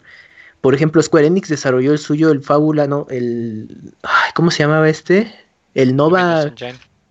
Ándale. Luminous. El Luminous. Y pues realmente nada más lo utilizó en unos juegos y no fue el gran negocio para Square Enix. Y dijo, no, ya sabes que cómprate la pinche licencia del Unreal, ni Vex. Y pues ya ahí están desarrollando todo, ¿no? Claro, lo modifican todo. Pero pues creo que a los desarrolladores les sale más barato comprar la licencia que hacer su propio motor. Es que también necesitan cómo gastar ese dinero que les dio Tencent, o sea. bueno, también buen punto, sí, sí, sí. Eh, se tiene que gastar el presupuesto del año, chavos. A ver, búsquense. ¿qué? no man, pues hagan juegos, ¿no? No sé, a ver qué tal, pero yo... en una entrevista precisamente que hablan eh, este, algunos desarrolladores ahí del, de la Platinum Engine, les hacen esa pregunta, le dicen, oye, y teniendo el Unity, teniendo este el, el Unreal, ¿por qué están en la, la, necesidad, digamos, de que creen una nueva, este, un nuevo engine? Y pues ellos dicen que simplemente que les queda corto. O sea que los del Unity y, el, Unreal les queda corto. O sea que no tienen algunas eh, características o algunas features que ellos están interesados en utilizar, ¿no? Entonces, eso sí, inclusive hacen el comentario ahí de que a lo mejor en algún momento dado sí las van a tener, pero que ellos prefieren tener como que su propio motor para no tenerlas que estar buscando o no tener que estar esperando a que a que alguien las haga, ¿no? Pero pues ellos dicen así que les queda corta este pues eh, esos motores gráficos. Ok, bueno, pues ahí está el Platinum Engine, a ver qué tal le sale. Yo pensé que era su cuarto anuncio. Cuando vi la noticia dije, estos güeyes ya es su cuarto anuncio. Ah, ya, se, pa ya se pasaron de correcto. No, no, era una actualización del tercero. Todavía nos prometieron cosas buenas para el cuarto anuncio, ¿sabe cuándo lo darán? No va a haber Okami 2, güey, ya. Okami 2, Okami 2 es Eso jamás va a llegar. Wonderful 102. Güey, sí, ah. sí, sí, la no, sí, sí, Wonderful. Beautiful Joe 3. Ese es Si el anuncio fue, ya vamos a publicar nuestros juegos, ¿qué puedes esperar del último? Okami 2. Okami 2, Okami 2 es mi, mi apuesta más más fuerte, güey. O un juego para Tencent, algo de teléfono. para móviles, para los chinos, güey. Uh, Ándale, sí. Un diablo, diablo de móvil, ¿no? Ándale, sí. Pues a ver qué tal les va con Que enojó a todos. Pues sí, vamos a ver. Yo les traigo la nota de que ya se presentó oficialmente el Lego de Super Mario. Hicieron una alianza ahí, ah, eh, una asociación entre Lego y Grupo Lego y Nintendo. Y pues como que primero noticiaron un poquito, así de a ver qué dice la gente y todos así emocionados, me emocionó muchísimo. Y ya cuando lo vi está bien feo.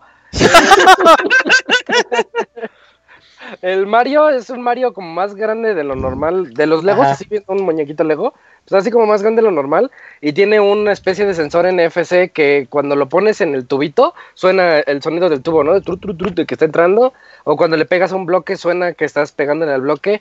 O sea, tiene esas cositas, está, está bonito, pero, o sea, sí se ve para niños. Todos, todo el mundo sabe que Lego es para adultos.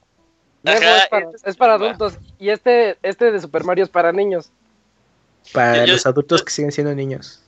Yo desde el anuncio yo dije, a ah, este tamaño de, Mario parece de los Lego reloj que, que sacan, que están ah, grandísimos. los grandotes, ajá. Yo cuando me dije, ah, ya no estoy interesado. Y luego ya salió la revelación y dije, es que lo, si seguro si tuviera yo como 10 años estaría emocionado, diría, no mames, está súper bueno, pero ya a esta edad dices, No, no mames, como dice Isaac, son para adultos, son para que tengas tu repisa. Pero es para que lo tengas sin abrirlo, güey, ahí bonito, güey. Ajá, ándale, sí, la caja.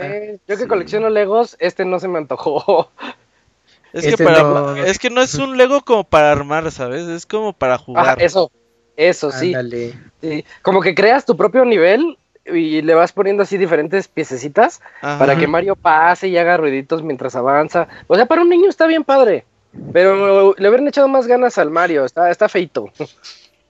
Pero entonces ahí se termina la, colaboración, o sea, porque sacaron eso y que iban a y salieron como cinco sets, bueno, como hold, eh, names, así con cinco sets, y variando el, precio. Y no sé si sea, o sea, cada set sea como que algo más que le puedes añadir a ese, Mario, ese mundo Ah, entonces no más, es como una dicen que sí están interesados en ya ves que hay chaqueta mental de un Lego de Zelda desde hace uh, un chingo de años. Ajá. Ah, podría ser la puerta, ¿eh? sí, sí, sí. Pues ojalá, pero ojalá sí lo, hagan bonito el de Zelda. Que sea todo el mapa de Breath of the Wild en Lego, güey. Uh, ya, yo creo que. Pues, pues, en este de Mario. el tamaño de, tu casa, el puto Lego, güey. Ajá. En este set de Lego Super Mario que está involucrado. O sea, sí está eh, parte del equipo diseñador de los juegos en este concepto, ¿no? De Lego. O sea, bueno, como las ideas y la supervisión de, ah, sí, háganle así, miren, chala. O sea, como que tiene ese valor agregado. Ándale. Tiene ese valor agregado y está chido. Pero pues sí, pues miren, los sets de Lego de, ese, de esta línea van a estar yo creo que carísimos y pues van a seguir sacando más. Y van a volar. Pero ¿eh? como, Sí, seguro. Y, justamente los adultos a los que les interesa Lego, excepción de Isaac, esta serie de Mario, pues lo voy a ir a comprar. Se va a vender yo creo que relativamente bien y cabe esa posibilidad que comentó Robert de que llegue Zelda y otras series. Y el de Zelda pues también tiene como un, una ventana de posibilidades enorme, ¿no? De que, dijo, no, que dijo Robert, se va a vender muy bien, es así de, pues sí, en cereal se vendió bien cabrón cuando Ah, también. Oye, el, al mío le salieron ah, gusanos, sí, ¿Quién? ¿Sí? Sí. Oh, sí, cierto. Pinche criadero de gusanos, güey. No, no, no, no le, no le salieron gusanos, le salieron wigglers, porque pues Mario, güey. Ah, sí, nos, hacías enojar si les pegabas. Ah. Se ponen rojitos. Tuve que tirarlo todo, güey, porque... Pero dejaste la caja, que era lo que importaba. Nah, te llaman de toda la verga, güey, así. es que compré dos. Los cereales te los trajeron de Estados Unidos, ¿no? Sí, compré dos y uno, uno lo abrí en mi carnal así, ah, quiero probarlo nomás por mamón, madre. Y ya lo probé y dije, ay, está bien cool y ya nunca. Sabe a gusano. Ahí sabe a gusano. Entonces creo que ese fue el que se engusanó, güey, el que abrimos. Ah, Bueno, ahí está. Foto. y y tenemos aquí la última nota de este podcast por, parte del Pastra. Platícanos la nota triste, Pastra. Pues dos notitas rápidas y continuando con lo mismo que ya hemos estado hablando prácticamente cinco ya seis semanas, no sé cuántas semanas. Este, pues el 3 del, de este año, 2020, ya está oficialmente cancelado.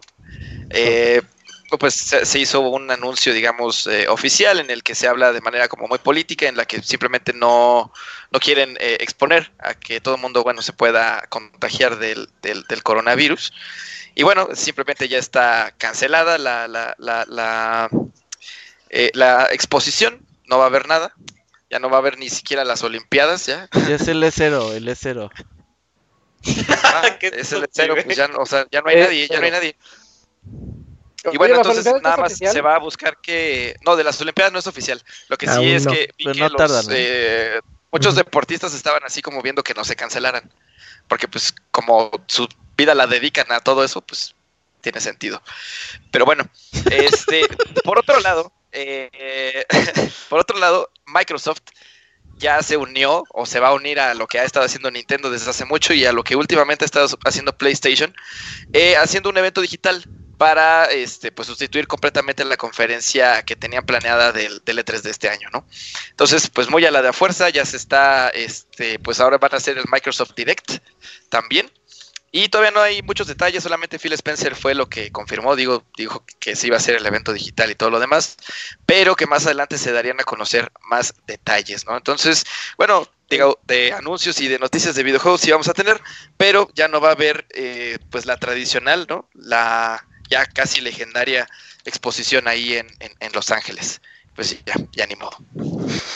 Está bien, está bien. Bueno, o sea, está mal, porque E3 no solo es así de, ah, anuncios de juego y todas esas cosas, involucra un chingo de gente más, o sea, es, no va a haber pues el flujo económico que implica que la gente vaya a hospedarse a Los Ángeles, los restaurantes, o sea, esa recesión sí va a estar muy cabrona, se va a extrañar esos ingresos dentro de, como parte del turismo, pero, eh, y creo que todos nosotros ya lo, estamos viendo eh, los últimos dos años. Eh, ah, va. Cachis. Órale. Ah, Los últimos dos años como que también estábamos poniendo pues, en, duda eh, la necesidad, no, no, no, no, no como tal cual la esencia, la necesidad de, de un E3 tal cual físico, desde que pues fue, desde que se abrió para todo el público, porque antes era tal cual para que era un un evento de empresas para empresas, o sea, sí iba a ser el networking, eh, los, o sea, también las personas que los van a sufrir mucho son los indies, o sea, los indies iban a ir para ver, o sea, qué publisher le podía interesar los juegos que estaban ahí. Este, de, hecho, cuando lo anunciaron, me acuerdo que el cuate que hizo el de Mario y Rabbits, dijo que literal, que la idea de, o sea, el trato ocurrió porque durante un E3 él habló con alguien de Nintendo y le propuso su idea a Miyamoto y todo eso. Entonces, pues igual y, sí, como lo comentas, a los indies sobre todo les afecta por eso, porque no hay los, los, los tratos o las conversaciones que eventualmente generan en tratos ya más, más formales y todo eso. Entonces sí, o sea, como que esa esencia de, de, la necesidad de crear el E3 tal vez como que se fue quedando un poquito olvidada. No, no estoy diciendo que no debería existir el E3. O sea, para estas cosas yo creo que es necesario un evento donde se puedan reunir todos este, los desarrolladores, toda la industria tal cual y que ahí hagan sus negocios, pero si seguíamos así viéndolo, de seguro para el siguiente año, pues E3 iba a esestar ya abierto para todo el público los tres días, ¿no? Porque generalmente estaba este, abierto el último día, o los últimos dos, ya era, Robert, no me acuerdo. Bueno, entonces pues también era así, pues si es así, ya para iba a aparecer Gamescom, eh, pero pues en América. Eh, entonces, pues... Eh, y, para anuncios, yo sí creo que, y se han dado cuenta todos los publishers, pues, por una razón no iba Sony, por una razón eh, Microsoft. Yo dijo, ay, o sea, sí formo parte del, del, E3 como semana, pero en el venue yo ya no estoy. O sea, porque se dieron cuenta que ellos ya pueden hacer esos anuncios fuera, sin necesidad de utilizar eh, tal cual ese recinto como para que se puedan reunir. De eso no va a haber problema. Tal vez el problema sí debería ser de ahora como estas, eh, estos acercamientos, cómo se van a tener cómo vender pues creo que es parte, de la evolución, digamos, natural de cómo se llega la información a las personas, ¿no? Ahorita pues es más fácil que todo se transmita por internet.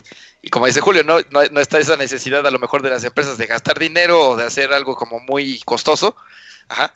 Si pueden hacer algo un poquito más barato, este, transmitiéndolo por, por internet, ¿no? Pero es que sabes o sea, el, el E3 es barato para ellos porque imagínate a un evento donde no le tienes que pagar a nada el viaje y van miles y miles de periodistas o personas que te van a cubrir tu evento y tus juegos, es súper barato, la verdad, ¿eh? Bueno, sí, Porque luego ellos hacen sus eventos de prensa y nomás pueden invitar a quizás a 10 cabrones de Estados Unidos, 10 cabrones de Latam y 10 de Europa y con eso tienen, ¿no? Y en el E3 son miles y miles de, de personas que pueden hacer exposición a tus cosas. Pero también sabes que estaba pensando, o sea, con todo esto de, del coronavirus y de que pues están cancelando eventos y cosas así, eh, te quedas pensando, y, como, y, un, ejemplo claro también es como ahorita se está viviendo la, la, industria del cine, te quedas pensando y, o sea, empecemos a ver como cosas buenas dentro de lo malo, así como nos hemos estado hemos estado viviendo nuestro día a día los últimos cinco años, yo creo que por esta necesidad, pues se va, bueno, por, esto que está pasando, se va a tener que dar la necesidad de crear cosas alternas. O sea, ya como que el siguiente año ya podríamos estar hablando de, un acercamiento diferente, ¿no? O sea, puedes, y aparte, pues E3 dijo que iba a intentar hacer como que un evento eh, eh, digital y todas esas cosas, pero ¿qué tal si ahora de las cosas que pueden suceder, dado que pues las empresas ya no, ya no se van a tener como que esos... Eh, eh, hands-on, eh, esas primeras impresiones, ahora la posibilidad de poder experimentar pues juegos se hace pues mucho más sencilla, ¿no? O sea, dice, ah, pues ya sube el, demo, eh, sube el demo pues tal cual a la, PSN Store, a, Xbox Live, a la eShop, o sea, ya, ya como que se le das más apertura, incluso pues también a, los famosos influencers de, de, YouTube que no van necesariamente al E3, pues también que se pueda ahí tener pues, estas experiencias, o sea, puede ser también algo algo bueno, o sea, algo que puede llevar a una necesidad pues nueva, a un cambio totalmente radical gracias a, a esto. Odio ese término de influencer. es la palabra que se usa, amigo. Eh, tú eres, tú eres influencer, ¿eh? quieras o no, eres influencer. No, y... Estás en vías de Isaac, sí, Que dice que te está mentando la... No, sí, sí. Estoy viendo una imagen que los influencers también están sufriendo con la cuarentena del coronavirus, ¿eh? Ay, pobrecitos. Ay, ¿qué van a estar sufriendo si lo que hacen lo hacen en sus o sea, casas? Lo graban. Si están adentro. No, hay, hay, hay influencers que se la pasan viajando, pas Viajando, ajá, bueno, sí, el Alan por el mundo. Ah, sí. Esas cuentas. Oye, se desconectó la transmisión en vivo y no voy a cerrar esto porque se va a perder el programa, así que hoy nos vamos a ir todo offline, güey. Ni pedo. Bueno, pero en el, editado sí se va a subir, ¿no? sí, no, claro. Ya les digo a los de Twitch que Ahí, ahí verles avisando. Qué buenas noches. Que mejor chequen la transmisión de Isaac. Sí, sí, que, que, echen un ojo ahí al Twitch. Eh, yo solo espero que este, ¿cómo se llama esta cosa? El, Xbox Direct, el, el, PlayStation Direct y el Nintendo Direct sean diferentes, porque el formato funciona para Nintendo, pero en Sony me aburre mucho y no me lo imagino en Xbox. Pero fíjate, Isaac, que Sony, eh, bueno, PlayStation le ha tenido fe a sus directs, ¿eh? Porque si no, otras veces ya lo hubiera votado. Yo creo que ahorita está buscando la manera que madure. ¿no? ya lleva una racha, bueno, un poquito más, ¿no? Bueno, sí. Pero vamos, no, no ha votado la idea y creo que eh, se le reconoce eso a PlayStation que como que le tiene fe y yo creo que es con tiempo, o sea, que vaya madurando y yo creo que por ahí va. Y en el caso de Xbox, puta, pues es que tienen ellos Inside Xbox y está bien aburrido. Pues sí. son dos tipos ahí. son dos tipos que están ahí, sí, ¿cómo, cómo ves tu juego? Y pues dice, no mames. Pero bueno, yo creo que a Play su direct ahí tiene que madurar, o sea, le falta un rato más para que ya encuentren la fórmula porque le cambian la voz de la presentadora y todo eso, entonces como que tiene que agarrar más forma eso pero ahí van. Ahí van. Y bueno, con eso ya llegamos al final de todas nuestras notas del podcast 404. Nos vamos a ir a un medio tiempo musical así ameno, tranquilo. A ver si se escucha. Ahorita Robert va a checar eh, los problemas de audio, si no nos vamos derecho a las reseñas, porque tenemos aquí dos gotis el día de hoy. Tenemos Ori and the Will of the Wisps y tenemos Doom Eternal, así que la plática se va a poner buena. Vamos a ver si se escucha el medio tiempo musical. Ah,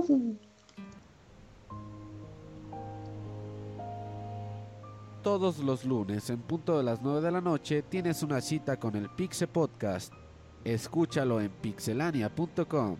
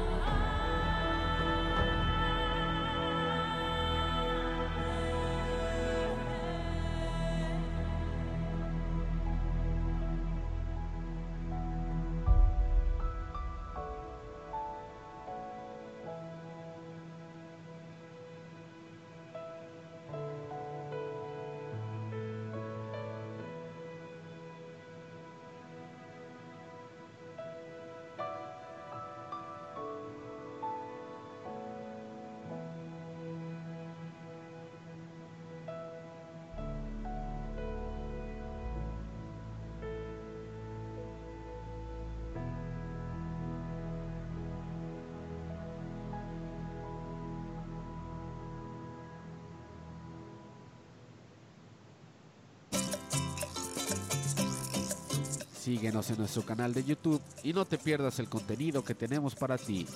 youtube.com diagonal pixelania oficial.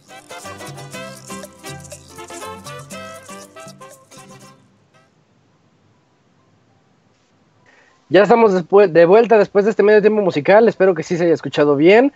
Eh, ¿Fue la de Ori, Robert? ¿Ori and the Blind Forest? Sí, ahí recomendada por Julio. Sí se escuchó, igual la escucharon un poquito bajita. Eh. tuvieron que subir un poquito ahí a su. Jueguen Ori and the Blind Forest, está bien épico. Está bien bonito. Yo lo dejé a la mitad. Me llegaron las reseñas y lo dejé ahorita a la mitad. Pero ya me lo había echado en PC una vez. Está bonito, bonito. Eh, y bueno, pues ya estamos ¿eh? aquí en la sección de reseñas. Robert ya se está poniendo en contacto con Hugo. Eh, y yo invito a los que nos están escuchando en el editado a que nos escriban a podcast pixelania.com porque el podcast sigue todos los lunes. Aquí vamos a estar platicando. Y pues qué mejor que nos den temas de conversación para esa última parte del programa y poder distraernos con muchas otras cosas. Sí, sí, sí. Julio, el Hugo no nos contesta. Ahí está el Hugo.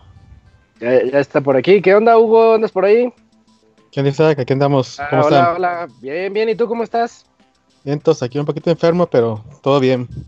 ¡No! ¿Enfermo de qué, Hugo? ¿Todo, todo bien? Pues, ¿Todo bien, Hugo? Eh, todo bien. Una, una, tos nada más ahí que traigo, pero... eso dicen, Eso dicen todos. Así el pastra, ¿eh? Y es doctor. El pastra. Ah, no pasa nada, Hugo. No te creas. Y ya se fue a dormir. No pasa nada. Aquí traigo mi estampita ya para. Eh, ¿Ya traes tu detente? El detente. Ese mero. Bien, Tosugo, ya con eso ya, ya alarmaste, ya no pasó nada. Eh, nos vas a platicar sobre Ori and the Will of the Wisp, secuela de la música que acabamos de escuchar de Ori and the Wild Forest, que son Metroidvanias muy, muy bonitos, con mensajes llegadores y muy visuales, ¿no? O sea, bien, bien, bien desarrollados. Pero tú cuéntanos, porque yo no lo he jugado. Así es, podemos hablar de la segunda parte de, este juego de Ori, que se llama The Will of the Whips, desarrollado por Moon Studios. en el primer juego, no sé si recuerdan que era un juego indie. Este no sé hasta qué punto puede considerarse un indie, porque sí se nota mucho más el, la inversión que tiene el juego. Así que, pues sí se lo considero yo como un juego ya más grande eh, que a primera vista parece muy similar a. Kojima se cree indie, de todos modos. no lo hace, es no, pues, este, decía que este juego al principio se siente muy igual a, a The Blind Forest, pero como vamos avanzando, vas notando bastantes cambios este, en el modo de juego a nivel visual. Desde el primer minuto que empiezas a jugar se, se nota. Eh, no sé si recuerdan, si jugaron recientemente el anterior, que tenía reflejos de luz así muy, pues se veían bonitos, pero estaban muy tranquilos. Y en este de principio empiezas a notar, por ejemplo, ves en el fondo la luz y están los árboles y mientras empiezas avanzando, empiezas a ver cómo la luz va pasando entre las hojas de los árboles y se va moviendo. O sea, tiene detalles ya bastante muy bien hechos en ese, en ese aspecto. Eh, no quisiera contarles de la historia porque eh, no es tanto spoiler de la primera parte, pero yo sí considero que es un final muy bonito y que deja como mensaje que este al principio pues te lo podría arruinar. Así que pues solamente diríamos que, aquí el objetivo es que vas a rescatar a un amigo. Ese es el, objetivo de Ori. Y por ello se vuelve a entrar en el bosque a, buscar. ¿Me de? No, no, no, sigue, sigue. Ah, ok. Entonces pues este se entra en el bosque y pues tiene que rescatar a, a su amigo. Y así es como empieza la, historia de Ori en este juego. Ah, ah, hay varios agregados en este juego que, que resaltan de, la parte anterior. Por ejemplo, contamos con misiones secundarias.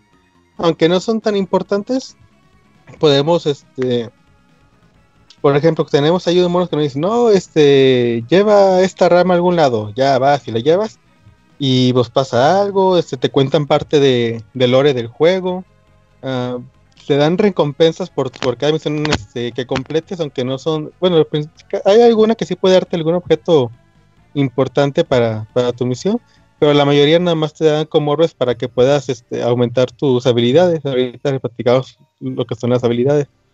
Eh, también hay muchos objetos que podemos recoger, como algunas piedras, tiene todo ahí un, un, apartado muy común de ese tipo de juego. Ah, bueno, mm, no sé si hay alguien que no conozca para nada Ori, pero si no lo conoce, pues es un juego de plataformas de exploración acá, estilo los... No me gusta el término utilizado, pero pues así todo el mundo lo conoce como los Metroidvania. Eh, entonces, pues vamos recorriendo el mapa y en algún momento pues tendremos que regresar al punto en el que empezamos porque tenemos habilidades nuevas que, nos dan acceso a, nuevas áreas, así, o liberamos alguna parte, por ejemplo, las aguas al inicio están contaminadas, pero más adelante las podemos limpiar y por nos da acceso a más partes. Y, pues en un principio es un juego muy, muy lineal, se puede decir, tienes tu, tu propio camino, pero llega un punto en el que puedes ir a cualquier parte, incluso bueno, casi a cualquier parte, porque sí, yo llego a una parte acá y me dicen, no, no, no puedes continuar porque tienes que hacer esto otro. Ya, pues hice todo el camino, pues ahí voy de regreso para atrás. Este, pero digamos que avancé poquito y, pues, y tiene como checkpoints en el mapa, bueno, ¿cómo se llama? Eh, viajes rápidos.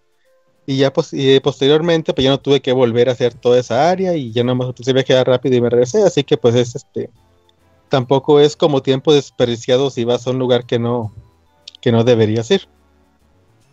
Ah, bueno, eh, para poder avanzar, pues como les había comentado, pues contamos con varias habilidades. Eh, algunas de ellas las podemos obtener, las que son como esenciales para la historia, en algunos puntos este, ya definidos en el mapa. Eh, como se pueden imaginar, pueden ser ataques como en doble salto, ataque a distancia, cosas así. Pero ya más adelante, pero bueno, más que adelante nos recompensan mucho por lo que exploremos en el mapa. Si tú sabes, por ejemplo, que camino es a la, a la derecha, pero hay algo hacia abajo que puedes ver y te vas por ahí, puedes encontrar nuevas habilidades que no son indispensables, pero sí te pueden ayudar a hacer las cosas más simples. O, a variar, este, porque también el gameplay es bastante variado. Puedes atacar de diferentes formas. E, el ataque como estándar que tenemos es una especie como de, de espada de luz, algo así para dañar a los enemigos a corta distancia. Son ataques rápidos, este, y pues no causan tanto daño. Pero ya más adelante podemos encontrar, por ejemplo, ataques más fuertes que son más lentos, pero causan gran cantidad de daño. Podemos atacar a distancia, podemos este, aventar objetos este, automáticos, este, avienta como unas estrellitas ahí y solo empiezan a, atacar a los enemigos. Podemos encontrar eh, algunas ayudas, como por ejemplo que Ori se quede colgado de las paredes. hay, muchas clases de, habilidades que podemos encontrar que no son obligatorias encontrarlas, este, pero por si nos ayudan y, es y, y puedes personalizar mucho tu modo de juego. De hecho, yo lo cambié creo que unas dos, tres veces ahí en el este, hasta que eh, agarré una que, que me gustó. Así que pues hay bastante bastante que moverle en ese aspecto. otra cosa que tenemos aquí es que a diferencia del juego anterior, bueno, en, el anterior matábamos enemigos y nos daban orbes. En este juego también. Pero antes servía para como subir de nivel. Entonces ibas subiendo de nivel, ibas desbloqueando habilidades de un arbolito. Y aquí no. Aquí lo que hace es que todas estas habilidades que hemos encontrado que les he estado comentando, las podemos subir de nivel este, con, con cierta cantidad de orbes que, tengamos. Así que pues podemos subir nada más las que nos vayan interesando. Si alguna no nos gusta, pues la vamos dejando aparte y cosas ah, así. Así era el primero, ¿no? Ah, más o menos, pero ahí, ajá, pero como te comento, aquí había como un árbol, o sea, tú no puedes acceder a la habilidad que seguía ah, de, no recuerdo ahorita cómo estaban ligadas, sí. Sí, pero había como un, como un y aquí no. Aquí si tú encuentras la habilidad, por ejemplo, de, como ese que te comento, de los, de los ataques fuertes, eh, tú puedes ir subiendo nada más esa habilidad para tener el, mayor poder de esa habilidad. O sea, ya no hay como, como algo que dependa de esa, pues. Ah, entonces vamos así, ok. Entonces, eh, pues también este, hemos contado muchos tipos de, objetos ahí para aumentar la vida, para aumentar nuestra energía eh, tipos como de magia también, o sea, hay muchas formas en las que podemos ir jugando. ok. A ver, un poquito. Ah, ok. Eh, de todo lo que les había comentado, como ese tipo de habilidades, objetos que podemos ir encontrando, hay unos como minerales que tenemos que nos ayudan a construir ciertas cosas. todo este tipo de cosas que encontramos que no las podemos utilizar en ese momento como son las habilidades, las podemos utilizar en, un este en un lugar donde está todo concentrado.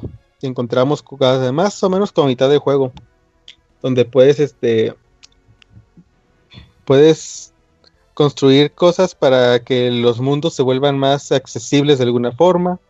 Eh, o, puedes comprar más habilidades nuevas, porque hay algunas que nada más las puedes comprar. Pero todo está muy concentrado en un punto. O también el control de las historias secundarias que tiene el juego.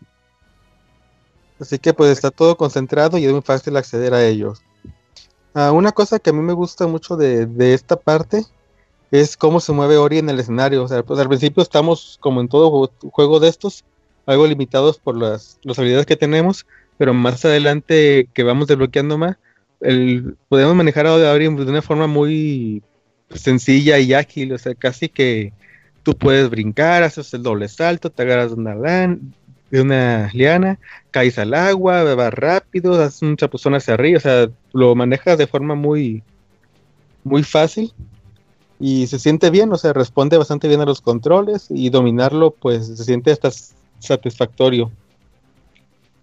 También este tenemos unas, unas como, ay, ¿cómo se llama? Pues no, no misiones, pero sí como retos, André, esa era la palabra, ah, retos. Ah, ok, sí. Este, retos de velocidad, donde pues, son algo sencillos, este, te, dicen, ah, tienes que ir de este punto a este otro punto.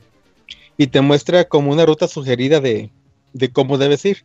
Y ya, pues, depende de ti. este, eh, compites contra un fantasma, llaman de desarrollador, imagino que alguien que lo programó, pues ahí grabó su fantasma para, para los tiempos. Y pues si logras el tiempo, se te dan este, recompensas por lograrlo y te, ponen te ponen una especie de lista de, tiempos contra... Me imagino que es todo el mundo, ¿no? Está dividido por plataformas y nada más PC o Xbox. Este, pero pues ahí te dan un tiempo, o incluso con amigos, si tú ves ahí la lista y ves que tu amigo superó tu récord y dices, ah, pues le quiero ganar, pues le puedes dedicar un tiempo ahí a ese tipo de retos. No son muchos, pero sí están bien logrados y, sí consiguen algo de, retos. Algo también bastante padre de este juego son las batallas contra los jefes. Aunque no son muchas, todas se sienten de forma diferente. Los escenarios durante las peleas van cambiando. Eh, no son retos muy complicados, pero sí te generan este algo de, dificultad. O sea, no son tampoco sencillos. En ese tipo, eh, como es común, pues lo, lo normal es que aprendas más o menos el patrón de los ataques de los enemigos y los vayas esquivando. O sea, todo está muy bien hechas y están muy padres.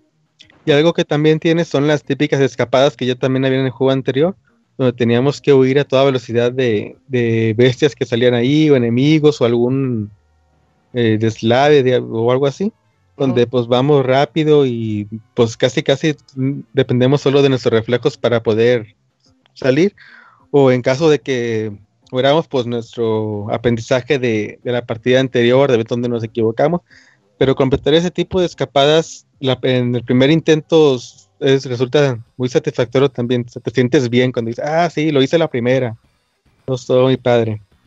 Este, y es algo pues que me gusta mucho de, esta entrega.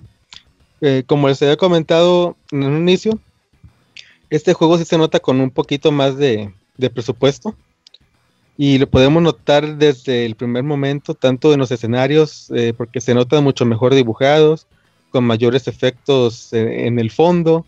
Eh, todo tiene un detalle muy, muy bueno. Y también la banda sonora es pues muy bonita y yo creo que en esos aspectos supera por mucho a la parte anterior.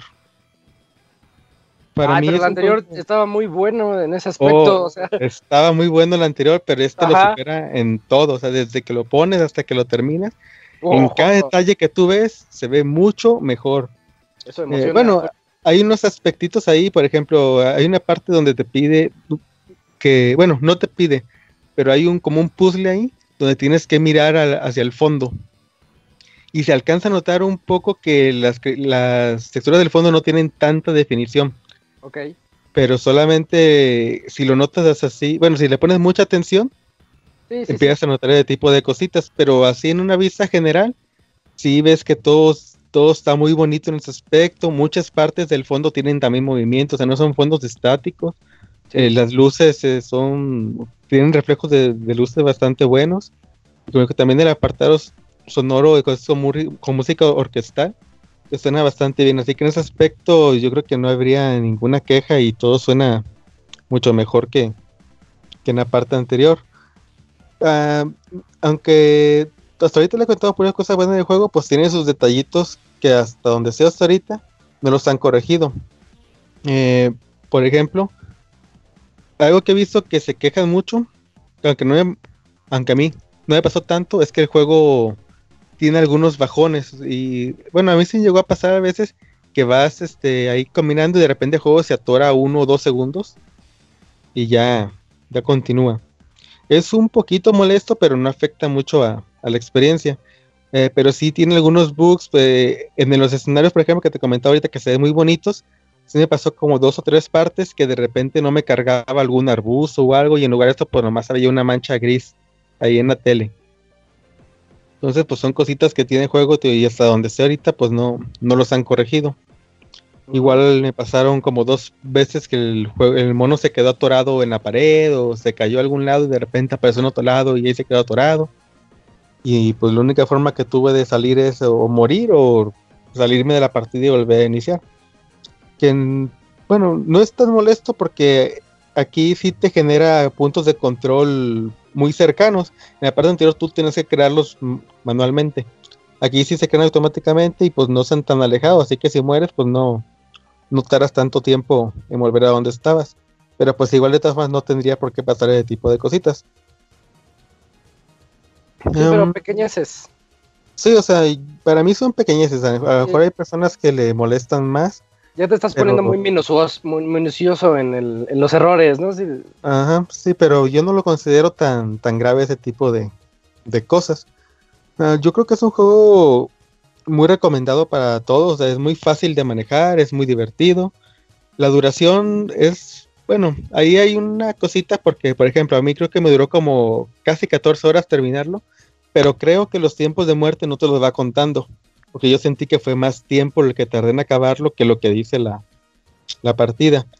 Pero sin embargo, por ejemplo, hay un logro de juego que te dice que lo termines creo que en 4 o 5 horas, o sea, imagino que de alguna forma pues se puede hacer pero así en una partida normal, tranquila, porque yo casi, no hice todas las secundarias, pero sí hice la mayoría, eh, y me iba e, e, ese tiempo. Entonces, pues yo creo que es una buena duración para el tipo de juegos. En ningún momento se me hizo cansado. Eh, y bueno, por ejemplo, las misiones secundarias, yo sí recomiendo hacerlas porque hay unas bastante bonitas que te dejan pensando, te ponen feliz, algunas te dan tristeza. O sea, sí tiene el juego muchos momentos de, de, sentimientos que sí te mueven ahí algo en muchas partes. Así que pues yo lo recomiendo bastante. Si tienen la oportunidad, pruébenlo. Si no han jugado The Blind Forest, jueguenlo también. Los dos son juegos bastante buenos, aunque este sí, sí es mucho mejor que el anterior. Y eso que el anterior, como comentas tú, era bastante bueno. Perfecto. Eh, pues a mí sí se me antoja bastante ahora que acaben los de las reseñas. Le voy a entrar a Orion de Will of the Wisps. Porque sí. Sí, sí, a todo el mundo se lo recomiendo. Es un juego bastante bueno. Eh, y pues no se van a arrepentir, creo yo, de, jugarlo. No he visto a nadie que lo haya jugado y me diga, no, pues no me gustó. Ah, ¿Qué crees? Tu juego apesta. No, pues no. Bien, juego, pues muchas gracias. Este, sí, es un juego que valía la pena reseñar. Eh, nominado, ¿lo nominamos desde ahorita, Goti? Mm, podría estar en el listón, pero también se vienen juegos muy grandes en lo que resta del año que podrían dejarlo afuera. Sí, yo creo que sí, por lo menos sí. El buen juego del año, pero, pero muy buen juego del año. Entonces, qué bueno, qué padre que salió bien Ori. Sí, sí, pues, muy bien.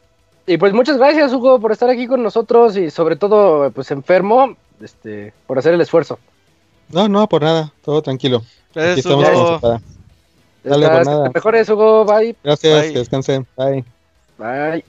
Eh, ahí está Ori and the Will of the Wisps para Xbox y PC. Nada más, ¿verdad? No, ese no hay anuncio para Switch. Dijeron que no. Por ahora ah, no. pero igual y más llegará. chance, yo creo. Sí. En, los, en los círculos chismosos, supuestamente ahí hay algo, ¿eh? ¿Mañana? ¿Mañana lo anuncian, Julio? No, no, no creo, pero, ah. yo creo que es inevitable. El jueves, el jueves. Un año, mi Mañana es anuncio el jueves directo.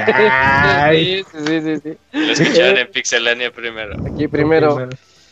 Y bueno, segunda, segunda reseña de esta noche.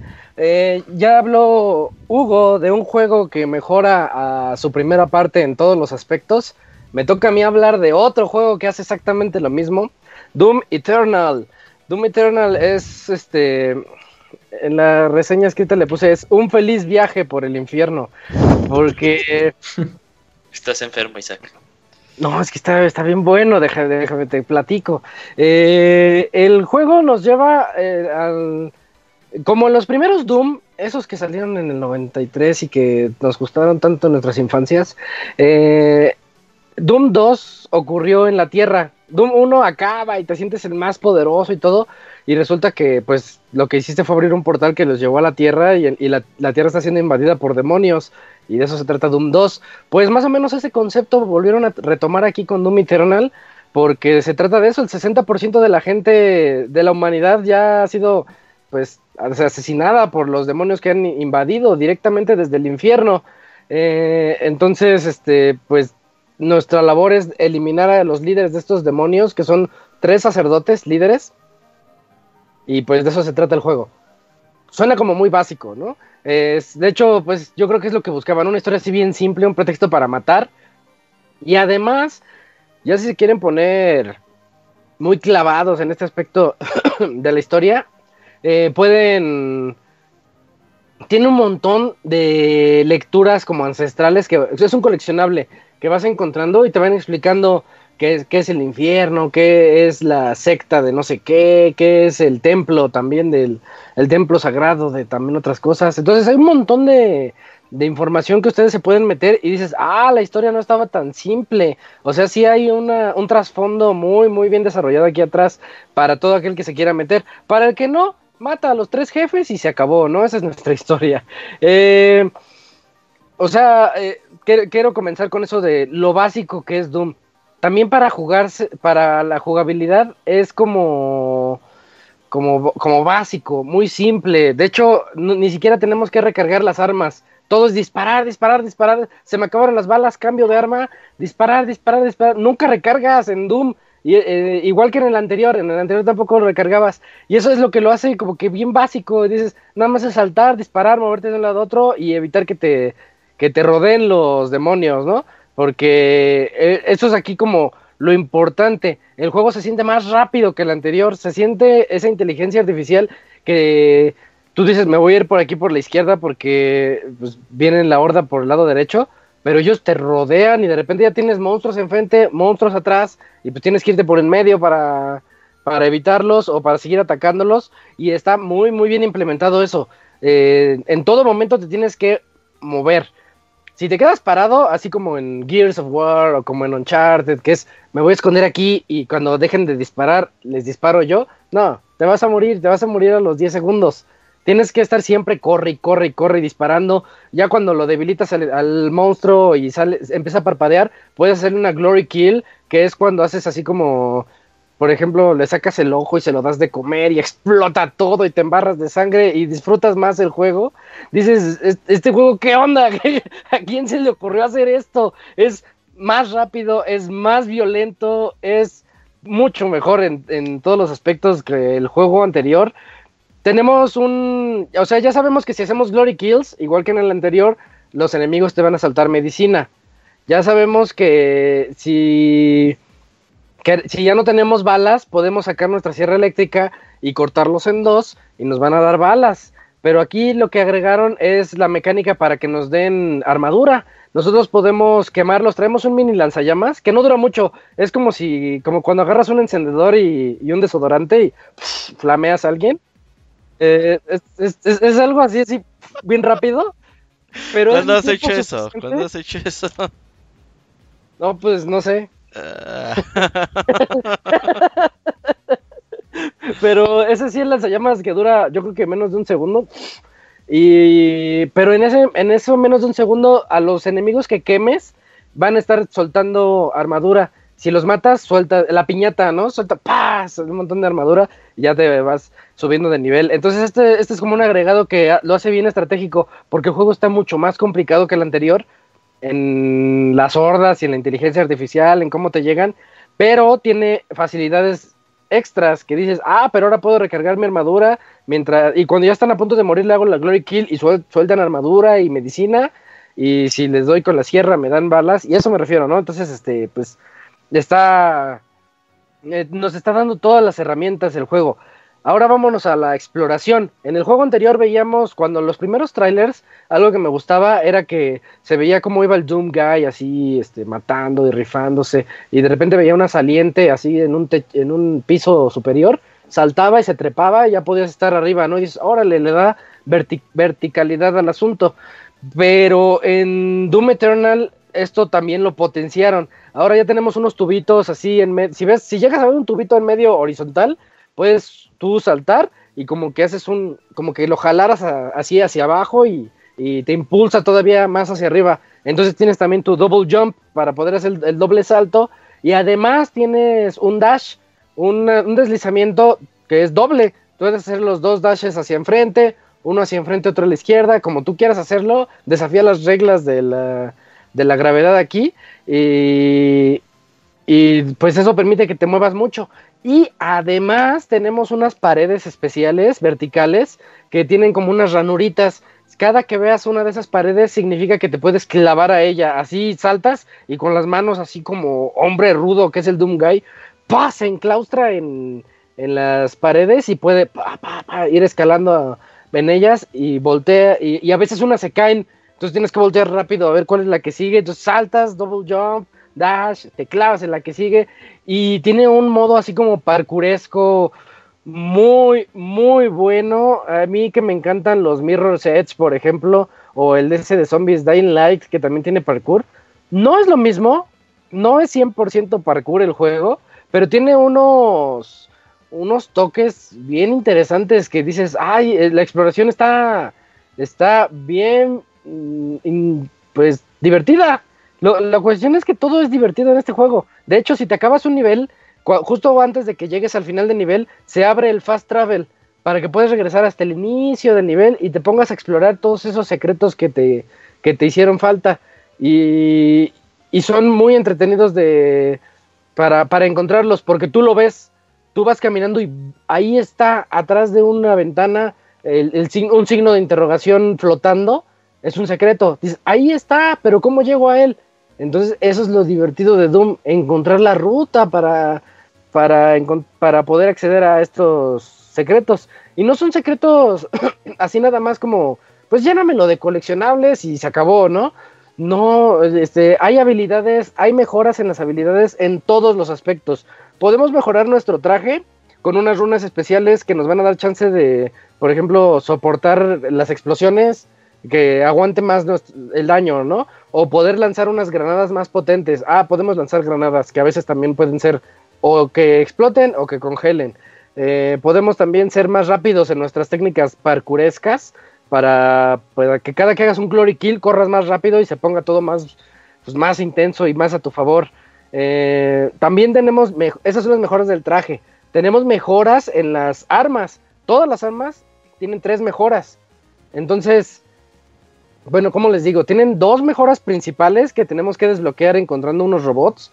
Y de esas dos mejoras sale el arbolito para tres de cada una. O sea, el juego te dice, aquí está el arsenal, tú eres un tanque que camina, vas, a ir con todo esto y, este, y te voy a poner enemigos súper veloces, muy inteligentes, que te van a rodear, van a saber atacarte de diferentes maneras y pues tú tienes todas las herramientas, ¿no? Muévete y mátalos y sé violento. Es lo que, es lo que me grita Doom. Sé violento todo el tiempo.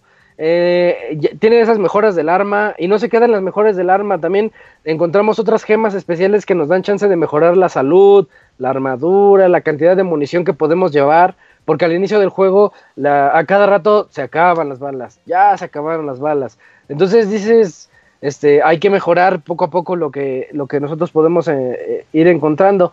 Mm, la exploración siento que está hecha para rendir frutos. Siempre que, que acabo un nivel, si me hizo falta un secreto, vámonos para atrás desde el inicio. Y como ya maté a las hordas, es pasar el nivel sin, sin malos, nada más eh, enfocándome 100% a los secretos, sin andarme preocupando de que si entro ahí me va a salir alguien. No, no, no, ya tú lánzate a ver qué este, a ver qué encuentras.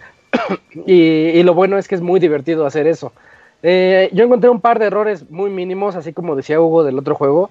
Eh, ya es ponerse un poco minucioso en este aspecto.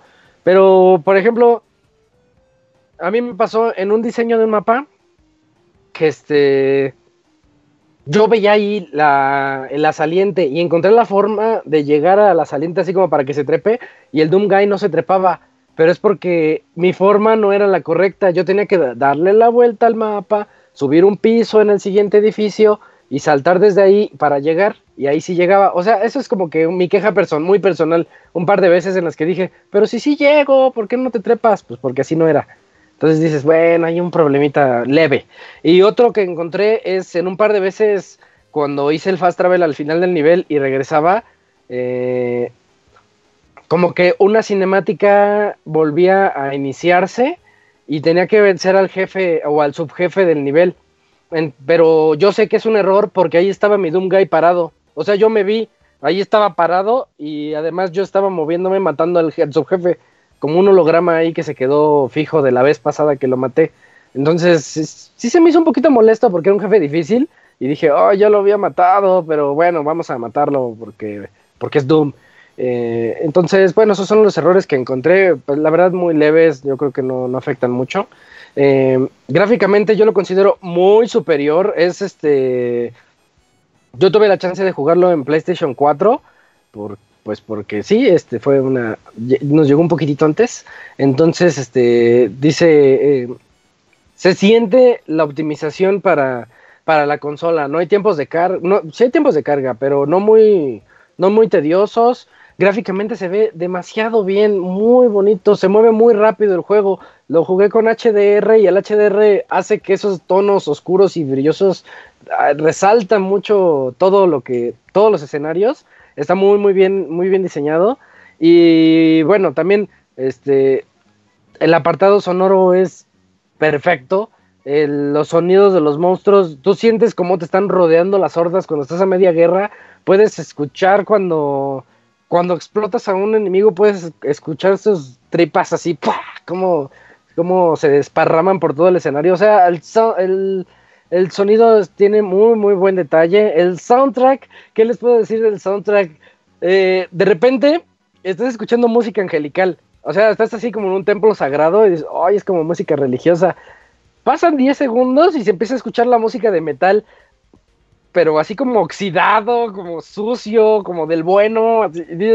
Dices, ay, ahí vienen, ahí vienen los monstruos, es hora de matar esta ya no es música para matar, esta ya es música satánica. De repente escuchas un ritual, eh, se escuchan rituales satánicos, se escuchan como gente hablando, y tú estás ahí matando todo y dices, ¿de dónde vienen esas voces que están invocándome algo aquí? me va a salir algo en mi cuarto. Eh, está muy padre. El diseño de mapas es demasiado bueno. El primero me gustó mucho. El primer Doom a mí se me hizo muy, muy bueno y se me hizo muy único en lo que la propuesta que nos traía. Pero los mapas sí los sentí un poquito. Eh, pues no sé, como, como que les faltaba un poquito de ingenio. Estaba muy padre. Me gustaba ir a explorar los mapas. Sí, está bien. Pero en este juego sientes los mapas muy naturales. O sea, entre comillas, como si fuera lineal, como si el juego te llevara por donde quiere que te lleve. Pero cuando tú quieres explorar por los secretos te das cuenta de que no hay linealidad, no hay tanta linealidad. Si está un mapita bien, bien desarrollado y en especial los secretos que tienes que, buscar. Eh, además, eh, tiene modo multijugador que se me hizo una buena propuesta. El juego creo que se llama Battle Arena. Eh, se trata de batallas de tres personajes. Un jugador va a utilizar el Doom Guy con todos los poderes que ya les comenté, con todos. De hecho, el Doom Guy es el único que puede entrar a los... Hay unos portales ya en, las, arenas que pues, entras en un lado y sales del otro, ¿no? Eres el único que, el Doomguy es el único que puede entrar a ellos por si estás huyendo de las hordas, también en la campaña está esto, eh, y es el único que puede saltar en los tubitos para subirse y tener mejor propulsión, o, o, en unos como elevadores así de, de, luz que te llevan a otro lugar. Entonces, esas son como las ventajas del Doomguy, pero los otros dos jugadores del multijugador van a utilizar demonios, y está bueno porque es muy, está muy padre ponerse a ver qué habilidades tiene cada demonio. Por ejemplo, el Revenant, que es un, una calaquita que tiene dos en los hombros, tiene, tiene como unas sombreras muy grandes, pero no son hombreras, son cañones que disparan misiles. Bueno, así unos cañones grandotes que disparan como cinco misiles cada uno y además tiene un jetpack.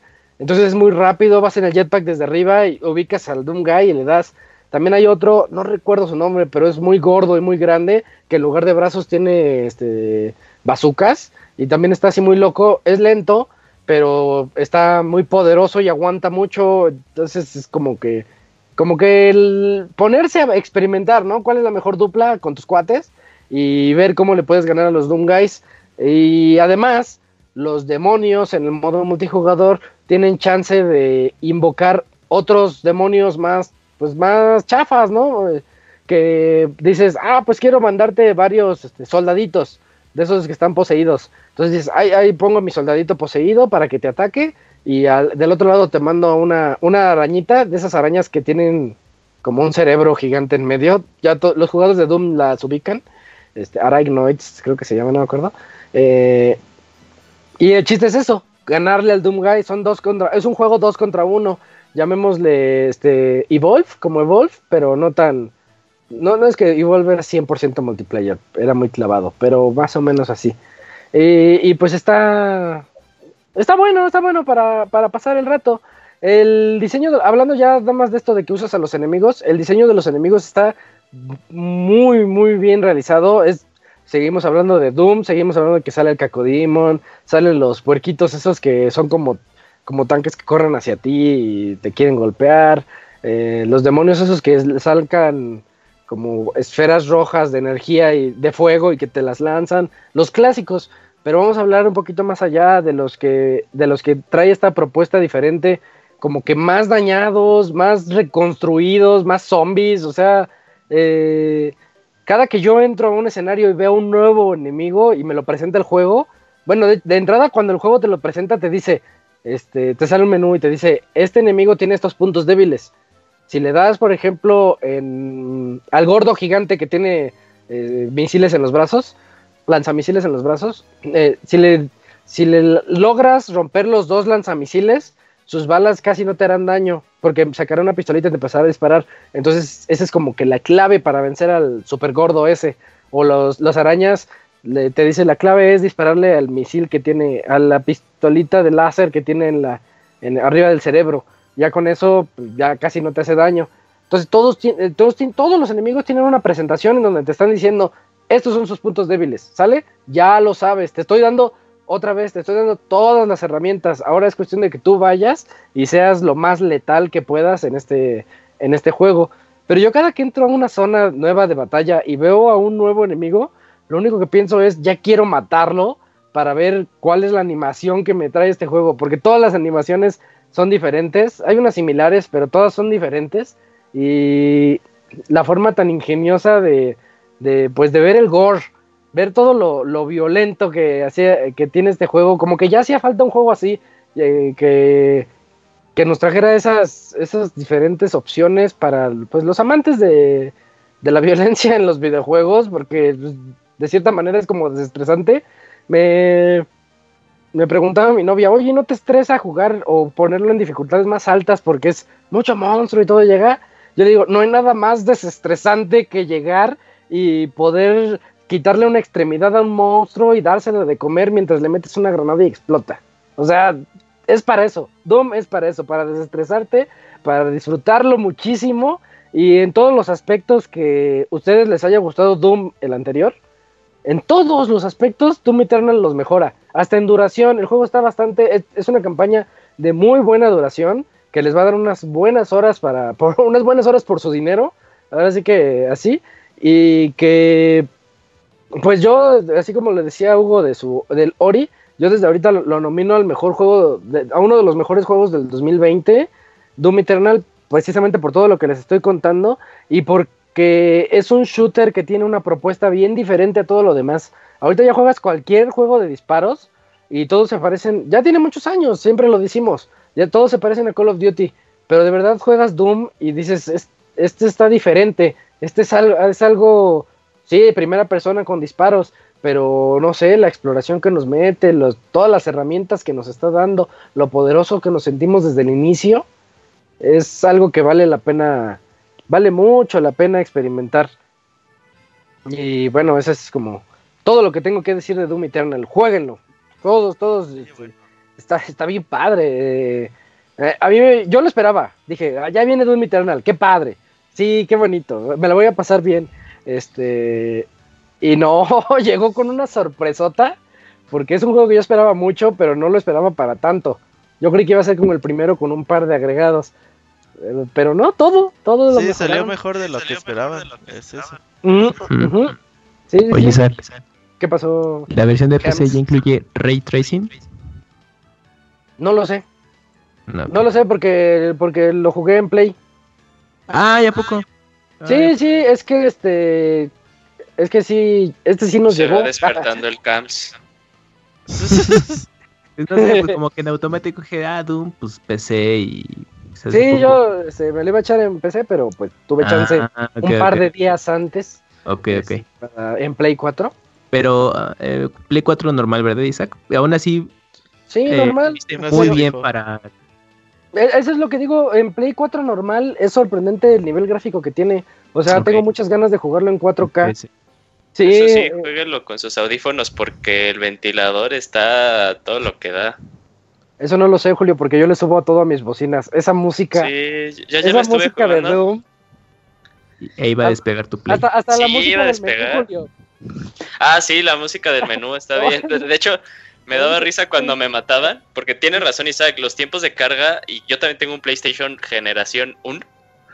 Este y me sorprendió que los tiempos de carga estuvieran bien rápidos, o sea, casi te matas, te aparece una barra de, de, progreso y ya está en el 90% así casi cuando ya cuando ya estás muerto. Pero sí, la música está tan buena que luego no le daba X porque decía, ah, está bien la rola. Está bien, vale. Mira, está bien optimizado para hardware más. sí, para hardware está muy bien optimizado. Y quién sabe cómo le hacen los de id Software. Uf, es que id Software tiene como esa atención al detalle ahora que, bueno, estuvimos hablando del baúl de Doom, escúchenlo.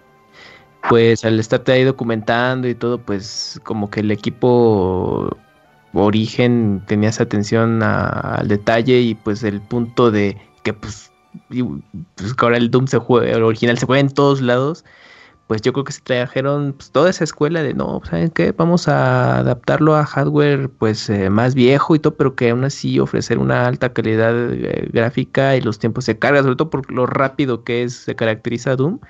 Pues es de, no mames, no vas a poner una, un loading time de 5 minutos. Estoy exagerando, ¿no? Pero pues es un juego que es así es, estrepitoso y todavía no, pues espérate como un minuto cada vez que te maten. Entonces yo pues creo que cuidaron ese detalle y está chido, ¿no? Entonces pues, para los que pues no tengan su PC de, de última tecnología, pues bueno, pues si tienen ahí su Play o su Xbox originales. Muy buena alternativa. Podrán jugarlo bastante digno, ¿no? Ya pues para los que tengan PC así ya al centavo y pues adelante, ¿no? yo como, como fan de los de los clásicos, yo soy fan de Doom desde el 93 que salió. El original, porque, mi papá llegó con los disquets, lo instalamos y pues desde ahí, o sea, niño jugando Doom. y, este y me pasó que Doom 2 cuando era niño me sorprendió muchísimo y, esa misma sensación la volví a sentir aquí. Dije, "Oye, es que es, es el mismo juego anterior, nada más que pues mejor." Es todo lo que quería. Más poderoso, como en el Doom 2 original, cuando usabas por primera vez la escopeta de doble, de doble cañón. Ajá. Porque la de Doom 1 es escopeta normal. Sí. Y la de Doom 2 es de doble cañón. Uf. Dices, hoy ya de entrada ya sientes que es más poderosa. Igual en, este, igual en este dices, ah, ya todo, todo se siente más poderoso. Uf.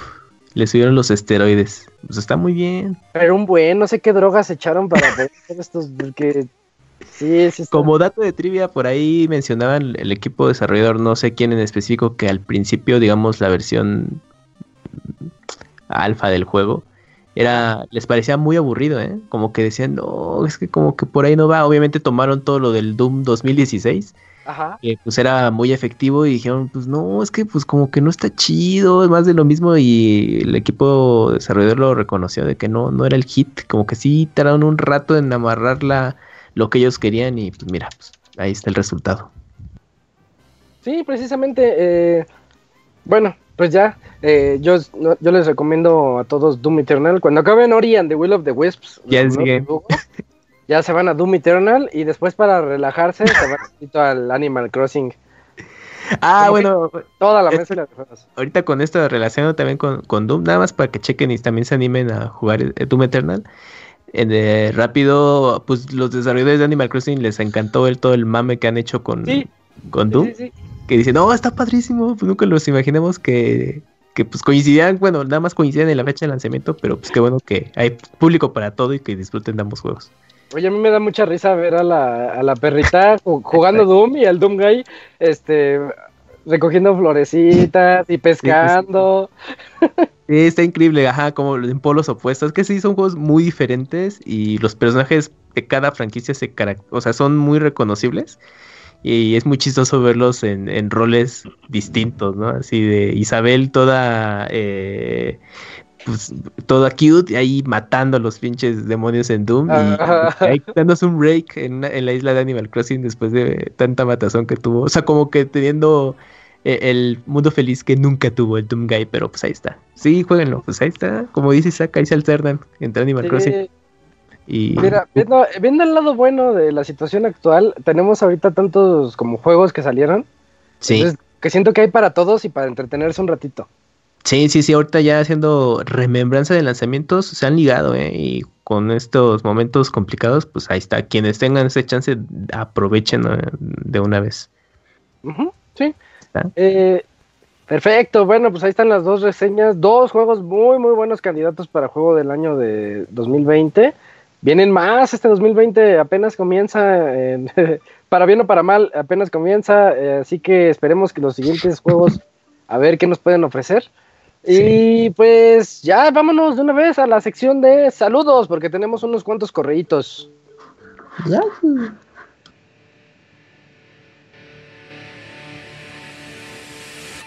Manda tus saludos y comentarios a nuestro correo podcast.pixelania.com.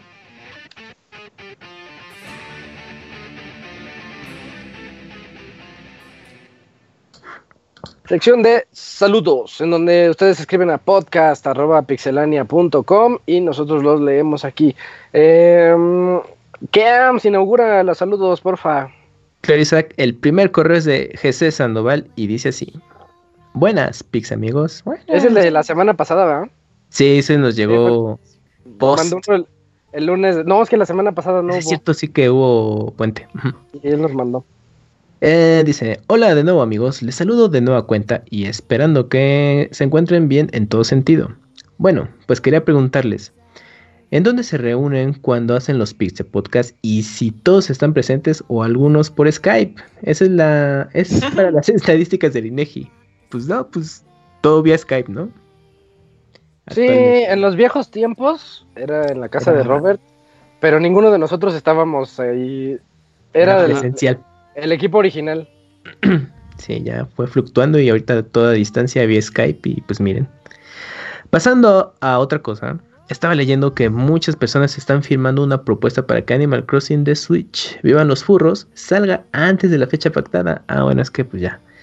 Todo gracias al coronavirus. A ver qué pasa con esta propuesta. Pues no, fue, no ocurrió así. No ocurrió así, pero pues. que no pasó nada. Pero vivan los furros pero vivan los furros. Pero en los United States, ¡Que viva! GameStop, pues sí, adelantó un día, un día este, el lanzamiento de ambos juegos. Y pues actualmente ya, ahorita ya tuvieron que cerrar la tienda precisamente por estas medidas, así que pues para los gringos el, este fin de semana que pasó, ya fue, era la última oportunidad para ir a la tienda y comprar. Es que lo cerraron con esa maña, ¿eh? porque ya sabían que el viernes comenzaba este, la cerrada, entonces pues no tenían de otra. Sí, sí, sí, pues aprovecharon. Pero pues no, no pasó a mayores y pues acá en México pues lanzamiento normal.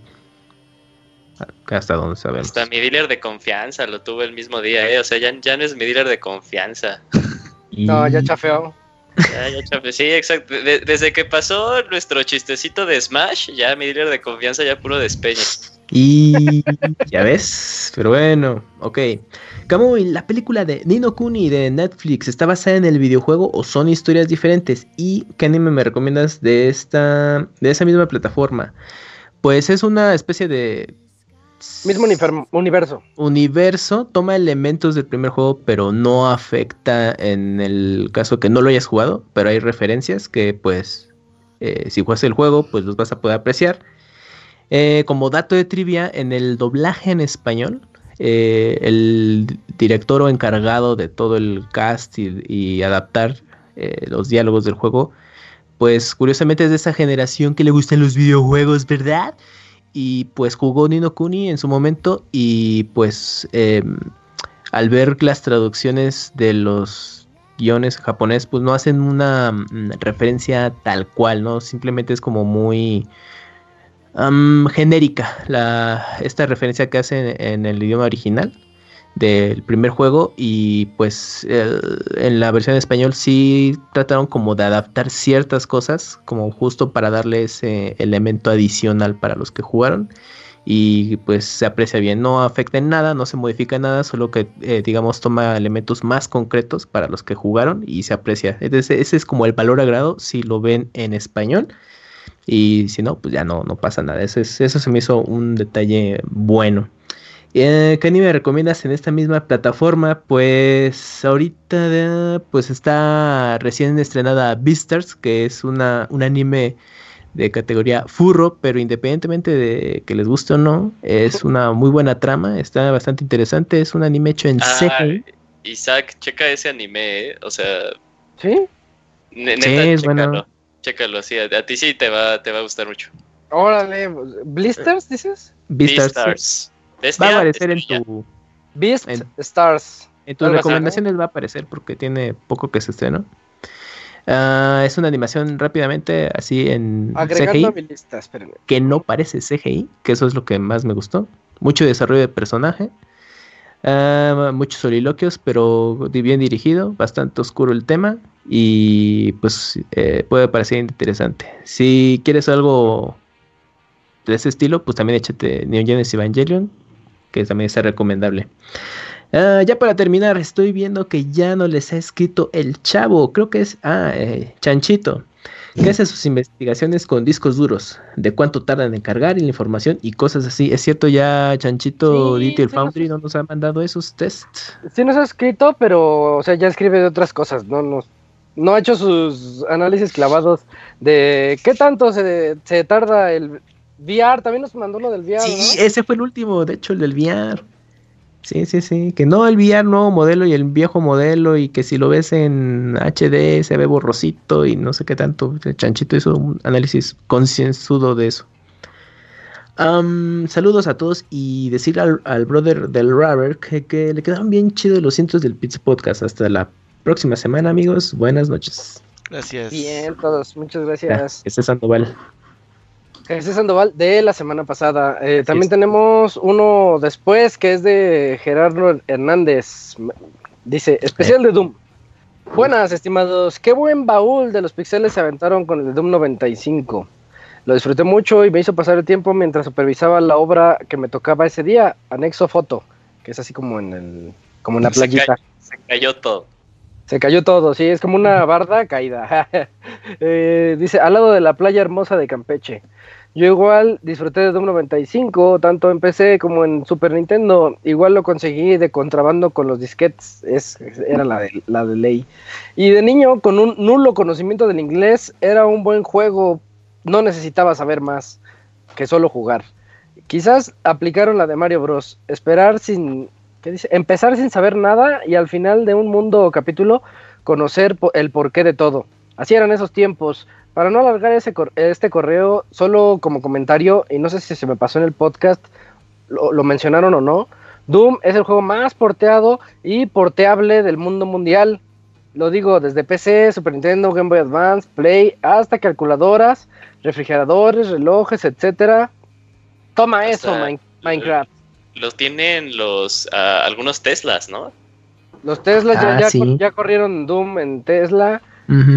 Los refris. Calculadoras. Eh, yo lo vi en un, bueno, en un video, lo vi en un osciloscopio. Órale. mamá. Sí, en un osciloscopio corrieron Doom. Esto estuvo muy gracioso. Eh, o sea, ya está en todos lados Doom. Eh, dice, bueno, esperando el próximo baúl, Robert, no sé si leyeron mi correo muy anterior donde les dije un problema aritmético. O quizás sí, y ah, se me había pasado. Sí, sí, lo leímos. No De la jerarquización. No, escucho los podcasts, pero no sé si leíste mi correo. Muy mal, Gerardo. Mancho. Dice, bueno, cuídense del coronavirus, lávense las manos, el yoyo, el chicloso, etcétera. Si, si sienten síntomas, hagan conciencia, no, no expongan a los restos de las personas que sí se cuidan, hagan el papá Nicolau y a esperar que les dé negativo. Besos electrónicos libres de bacterias y hasta pronto. Este, muchas gracias, Gerardo. Bien por esas anotaciones del Doom. Eugene, ¿tienes el que sigue? Eh, nada más confírmame si ese ahora el de este día de del GC. Sí, sí, sí. Ah, ok, perfecto. el de hoy. El de hoy. El correo de hoy del GC está de que arde el GC, ¿eh? O sea. cada semana sin falta. Cada semana sin falta. Muy buenas noches, Pixie amigos. Deseo que estén bien en todo sentido y no les afecte los virus, sarampión y coronavirus que andan en la Ciudad de México. Ya hasta aparece el juego de Resident Evil. Sí. Por cierto, me estaba acordando de algo. Acompáñenme a leer esta triste historia. Una vez andaba comprando juegos retro, y checa muy, juegos retro en un mercado de la Avenida 7, casi esquina con la Avenida Zaragoza, mira cerca de donde vive el Pastra, ¿eh? Cerca de donde vivo yo. Ajá, y donde vive Isaac. Y en un puesto, un chavo. ¡Vengo de Isaac! un chavo de Isaac vendiendo piratería. Eh, es que es un, chavo de estatura más de la normal, complexión delgada, morenito, con doctorado. Isaac, ¿qué eres tú? Bueno, un chavo vendía videojuegos. vendía juegos de NES, SNES, Nintendo 64 y demás consolas. De hecho, tenía un Virtual Boy sin el tripié en 500 pesos. Mm. Pero el caso, a mí lo que me mm. llamó la atención fue un cartucho dorado. Al principio pensé que era el Zelda, pero al checarlo mejor, esta tenía unas palanquitas negras. Nunca había visto algo así. Le pregunté al señor qué juego era o de qué trataba me dijo que no sabía y que a lo mejor esas palanquitas eran para cambiarle de juego y que me la daba en 60 pesos. Pero bueno, dejé esa mega oferta y no lo compré. Cosa que lamento hasta el momento, ya que años después me enteré de que ese cartucho era el Nintendo World Championship y que cuesta una buena lana. No, si te viste bien menso, pero bueno. y ya, y ya lo dejé ir. De hecho, volví varias veces a ese mercado de San Juan, así le dicen, para ver si se veía ese, sí, para ver si se veía ese puesto, pero ya jamás se puso de nuevo. No, pues ya se dio cuenta cuánto vendía y ya se, se retiró. Ya se Ah, exacto. Seguro. Pero ya jamás se puso de nuevo. Y me acabo de acordar que también me vendían el Kirby Superstar de SNES en 60 pesos mexicanos. Pero no lo quise porque porque de, seguro pensó que era un chicle, un juego de un chicle, de una bola de rosa. Dice, es un chicle, es pirata. Pero no lo quise porque la portada estaba dañada, aunque sabía que era un buen juego. Total, que sí volvía al puesto, ah, total que volvía al puesto, pero ya lo habían vendido. Uh. Bueno, esa es mi triste historia, más bien dos que quería contarles en esta ocasión. Que pasen una excelente noche y descansen. Bye, Pixie amigos. Sí, está triste la historia. Que despeñe, sí. Tú que le hubieras dicho a Robert, dile, dale un consejo. Sí le he dado un pinche zape, güey. Excelente, sabía que podía contar, sabía que podía contar con tus atinados así, eh, comentarios, Robert. Es que pasa, porque luego llegas así con la completa ignorancia de, pues, o sea, de, oye, pues yo no sabía que ese cartucho era esto hasta que ya pasa tiempo y te pones a investigar y dices, ver. Entonces es difícil y pasa eso, pero pues si ven cosas así raras. Pues, yo creo que todo nos ha pasado, ¿no? Sí, y lo ven barato, pues, pues anímense. A mí me pasó este, cuando fui con Robert al E3 que vendían el Lost, Vikings y sí me arrepiento de no, no me compré mi Lost Vikings en su cajita. tanto que me gusta ese juego. No, Isaac, ahí sí. Y es tan caro, ¿eh? O sea, no es el juegazo como el que le pasó a GC, pero es mi historia así de un, juego que no me compré y que me quedé así como... Ah, ok. No, Isaac, pues ahí sí. Dejaste la oportunidad. Y ya sabías de qué era eso. Sí, pero me compré mi GTA 2 original así de Play 1 porque no lo tenía. Y todos tus Guitar Hero. Ay. no, no, no te... Pero deberías de arrepentirte ahora más, ahora que el dólar está a 25 pesos. Entonces... también. Y antes estaba más accesible. Todo se va a poner bien feo. Eh, tenemos siguiente correo, Cams, de Gaby Así es, de Gaby de Alucard. Y dice así: Hola, hola. Hola. Buenas noches, señores. ¿Cómo están en este aislamiento total para la nueva sección de qué serie de videojuegos queremos? Mi opinión es la de la Red Fast Redemption con Chuck Norris. Pastra, ¿por qué dejaste en visto al Snoot? Y cuando te invitaron a su programa, ¿me podrías decir, ya por último? Bueno, ya Pastra pues no puede darnos respuesta a esto. Pastra no está. No, pero Pastra sí dijo que sí ya no le dijeron nada, más bien. Sí, es más, el ah, Gaby debería de irle a hacerse de emoción a los del SDU. Sí, sí, sí. Ándale. Nomás lo emocionaron y ya. Ah, pobre Pastra. Porque sí, en nuestro chat estaba súper emocionado. Me invitó el Martín a su programa. Ya lo elegimos, no mames, invitaba al Camuy y al Panda Diario. Como que se le bajó la emoción. Ajá, ya era como de su última opción, el Pastra, de invitados. No, yo soy la última opción y todavía no lo ocupan. Muy mal, tremendas declaraciones. Pues ahí está. señores soniditos, ¿me mandas un saludo como gato?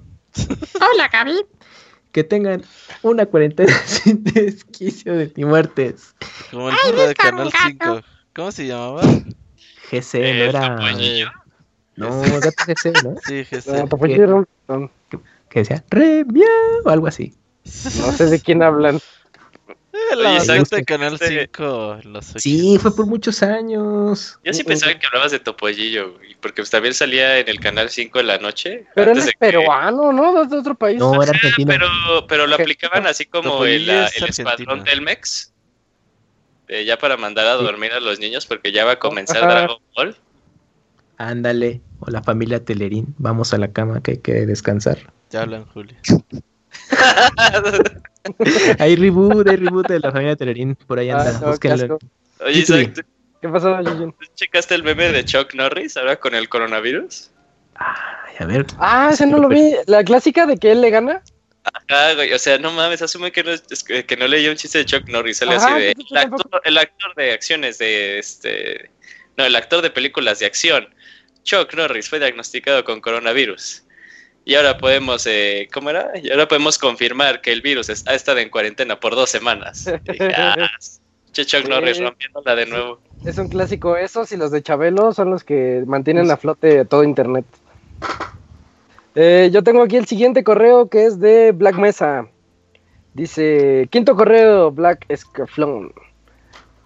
Buenas noches, Pix amigos. Hola. Espero que se encuentren todos muy bien en esta contingencia por virus. ¿Todos están disfrutando de sus videojuegos como Isaac y sus streams? ¿O hay alguno de ustedes que aún labora? Pues tienen home office, todos, trabajamos. de, hecho, ahora trabajo más. He trabajado más horas que de lo normal, ¿eh? porque cambiaron prioridades en el negocio y yo estoy en el, soy, en la lista que la, el área ya tomó demasiada relevancia, cobranza, pues no mames cómo no va a tomar relevancia en estas épocas y pues sí. chingo de trabajo. Sí, qué pesado. Yo con ganas de echar la reta en Call of Duty y nadie puede. No, es el Pastra, el Pastra de Solo, solo el Pastra. Ah, sí, con Pastra, sí. La otra vez jugué con el Pastra y nos rifamos, quedamos en segundo lugar en el de. ¿Cómo se llama? Dark Zone? Warzone, ¿no? Warzone. Ajá. Sí, somos muy buenos. Entre mi novia Pastra y yo, segundo lugar, nos rifamos. Y, y si dice... el Pastra habías quedado primero, cabrón. De, hecho, de hecho, él se murió a la mitad porque fue a buscar loot. Fue, fue una cajita y un sniper lo mató. Digo, voy por ti, me dice, no, ni vengas. El sniper estaba viendo, viendo directamente hacia acá, o sea. Dije, ah, bueno, pues bye. sí, ganamos sin el pastra. Ahí tengo el video, a ver si lo subo, porque no, me he dado chance. Dice, eh, yo como le comentaba a Robert Mutenrosh y Sama, por el ámbito en el que me encuentro, sigo laborando y hasta impartiendo clases en línea. Es un proceso bastante interesante, pero siento que hasta siento que hasta de mayor trabajo. Eh, he retomado mi Pokémon Y del 2013, ya tengo como 530 horas de juego, unos 24 días y 578 Pokémon en el Pokédex Nacional. Porque, oigan, ¿por qué se llama Pokédex Nacional? O sea, ¿es mexicano o...? Yo, yo también una vez estaba preguntándome eso y no hace mucho, no, no sé por qué, no sabría ¿Así se llama? Ah, ¿no? Sí, el, el, completo, el de todas las regiones es el National Dex. Ah, no, yo no sabía. es que sí he oído que dicen así. Yo creí que había uno por México, otro por el. Estados Unidos, no sé. Esto porque un amigo recientemente compró el suyo y me está retando en el competitivo. Mm. En The Witcher ya estoy en el nivel 18 con 73 horas en dificultad máxima. No, sí está, neta. Entonces sí está bien manchado. Hubiera sido profesor, ¿eh? O sea, ya. Y luego generan horas bien cabronas en los juegos, no mames. Eh, Algo hiciste mal. Algo hice mal, sí, no mames. Eh, ese es el camino a seguir. Mi recomendación de esta semana para la sección que ya a nadie le importa sería Samurai X, Rurouni Kenshin para los conocedores. Recientemente la serie cumplió 25 años. Esto fue el 25 de abril del 94 en manga. Me hice del manga que está publicando Panini, su número uno. Si tienen la oportunidad de ver esta serie, háganlo. No se van a arrepentir. Consta de 95 capítulos y 6 ovas, las cuales están divididas en 4 cuatro, antes de la serie y dos posteriores a esta. Al igual que una película live action, la única que no he visto. Sinopsis. Himura Kenshin es el personaje principal que da nombre a la serie. Está basado en un personaje histórico de Kawasaki Hensai eh, y en otros personajes como el Ronin, Musha y Miyamoto. Como lo dice, el nombre es de un samurái durante el periodo de la era Meiji en Japón. Tiene de todo un poco, sin embargo, las batallas son de lo mejor y los estilos de pelea de cada uno de los espadachines o los luchadores. Sé que la han visto al menos el Kamui y Moi, ¿o no? Sí, sí, sí, confirmo el manga se publicó. el, manga, se publicó ya hace muchos años en México. De hecho, la edición de Panini es la segunda vez ¿Pero que apenas se, está publicando? ¿Segunda edición? Eh, ¿Pero quién? ¿Panini? Ajá. Ah, sí, Panini tiene como uno o dos tomos recién que está publicando esta nueva edición. Ah, no mames, qué Órale. Recomendable, sí, chequenla. Saludos y hasta la próxima semana arroba Black, es, Black Scaflón, alias el Black Mesa. Gracias al Robert, sí, Black Mesa. Ahorita con Half-Life Alyx más que nunca. Dice, postdata, feliz cumpleaños al anciano del placer, el científico. No pude felicitarle el día porque ahora he tenido más trabajo con esto del virus. Postdata 2, ah, pues muchas gracias, ya este, también me había dicho por Twitter, muchas gracias, Black Mesa. Postdata 2, ¿están haciendo home office? Pues ya te respondimos que todo sí, menos yo. ¿Tú, Cams? ¿Cómo es tu situación? También home office. Sí, también. Sí, ahorita sí es de, indefinido. ¿ya te levantar a las 5 de la mañana? no, de hecho lo recomendable es que...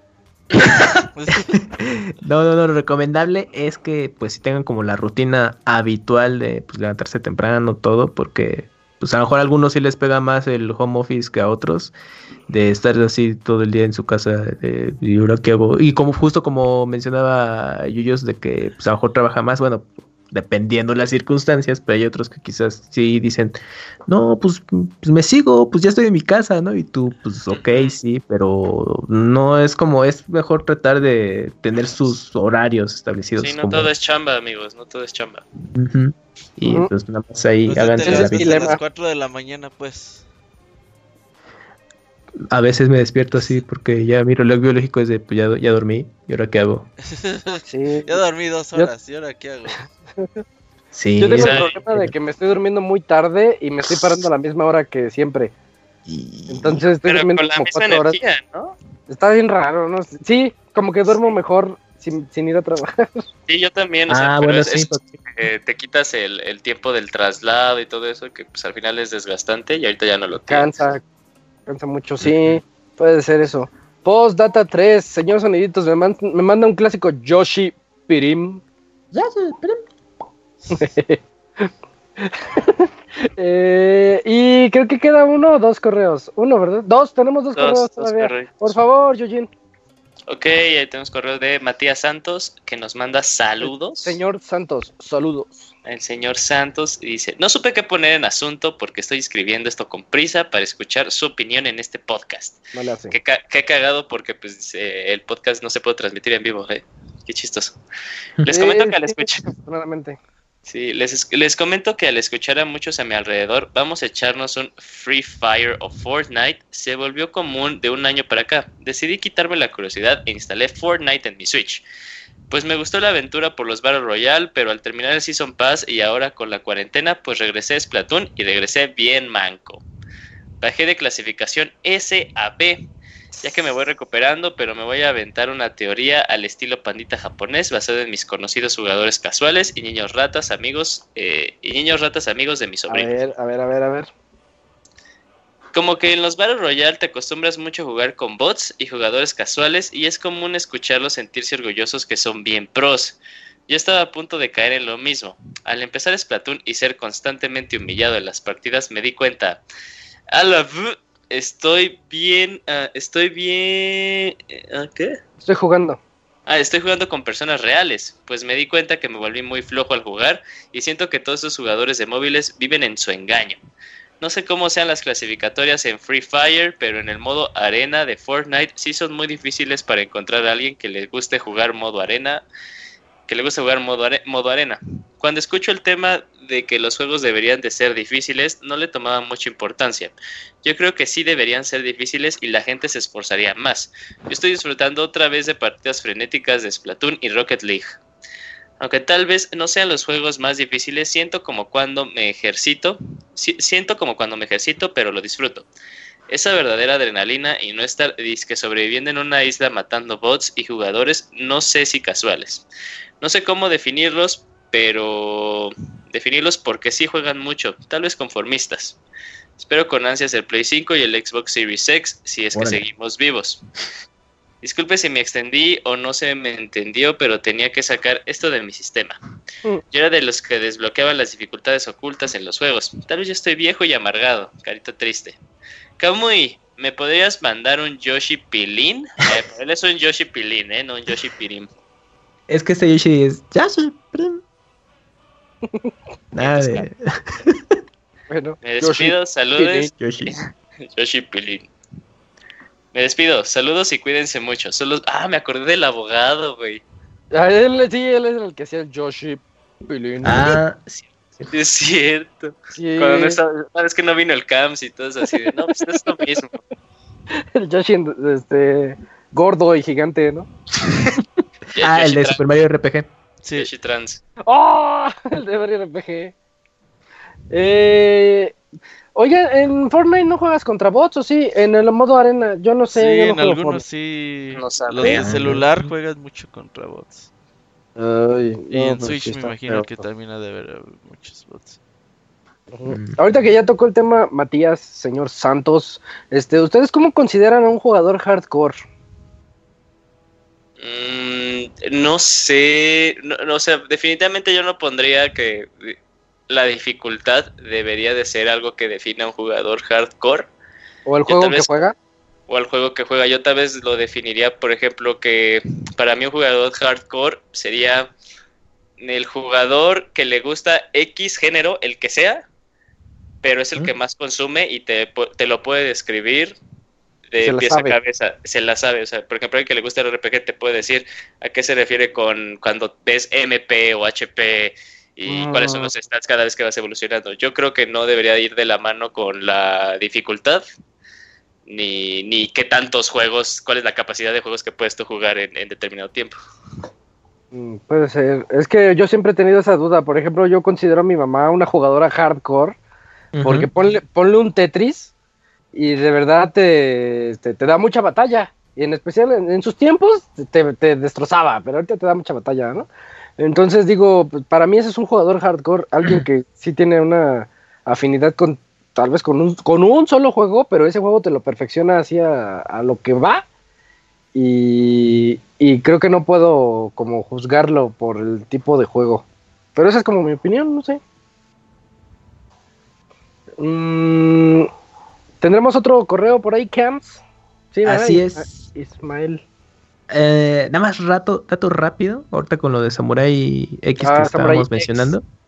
Y es que me estaba acordando, pero no estaba tan seguro, ahorita ya chequé. Y Nobuhiro, Nobuhiro Watsuki, que es el dibujante, creador de esta serie, también participó como diseñador de personaje para SNK en la, en, para la quinta entrega de Samurai Shodown y comentó que pues él siempre ha sido fan de esa serie y obviamente pues su sueño era pues, participar de alguna forma en, el juego y se le cumplió con la quinta entrega, hizo varios diseños, pero el que ubico bien es el personaje de, igual el Robert lo puede ubicar, es el de Yoshitora Tokugawa, que de hecho pues, sí aparece ¿no? en este último Samurai Shadow fue uno de los personajes que él diseñó y pues ya eh, se le cumplió el poder trabajar en, su serie de videojuegos favorito de, pelea. Se llamado Batusai ese personaje.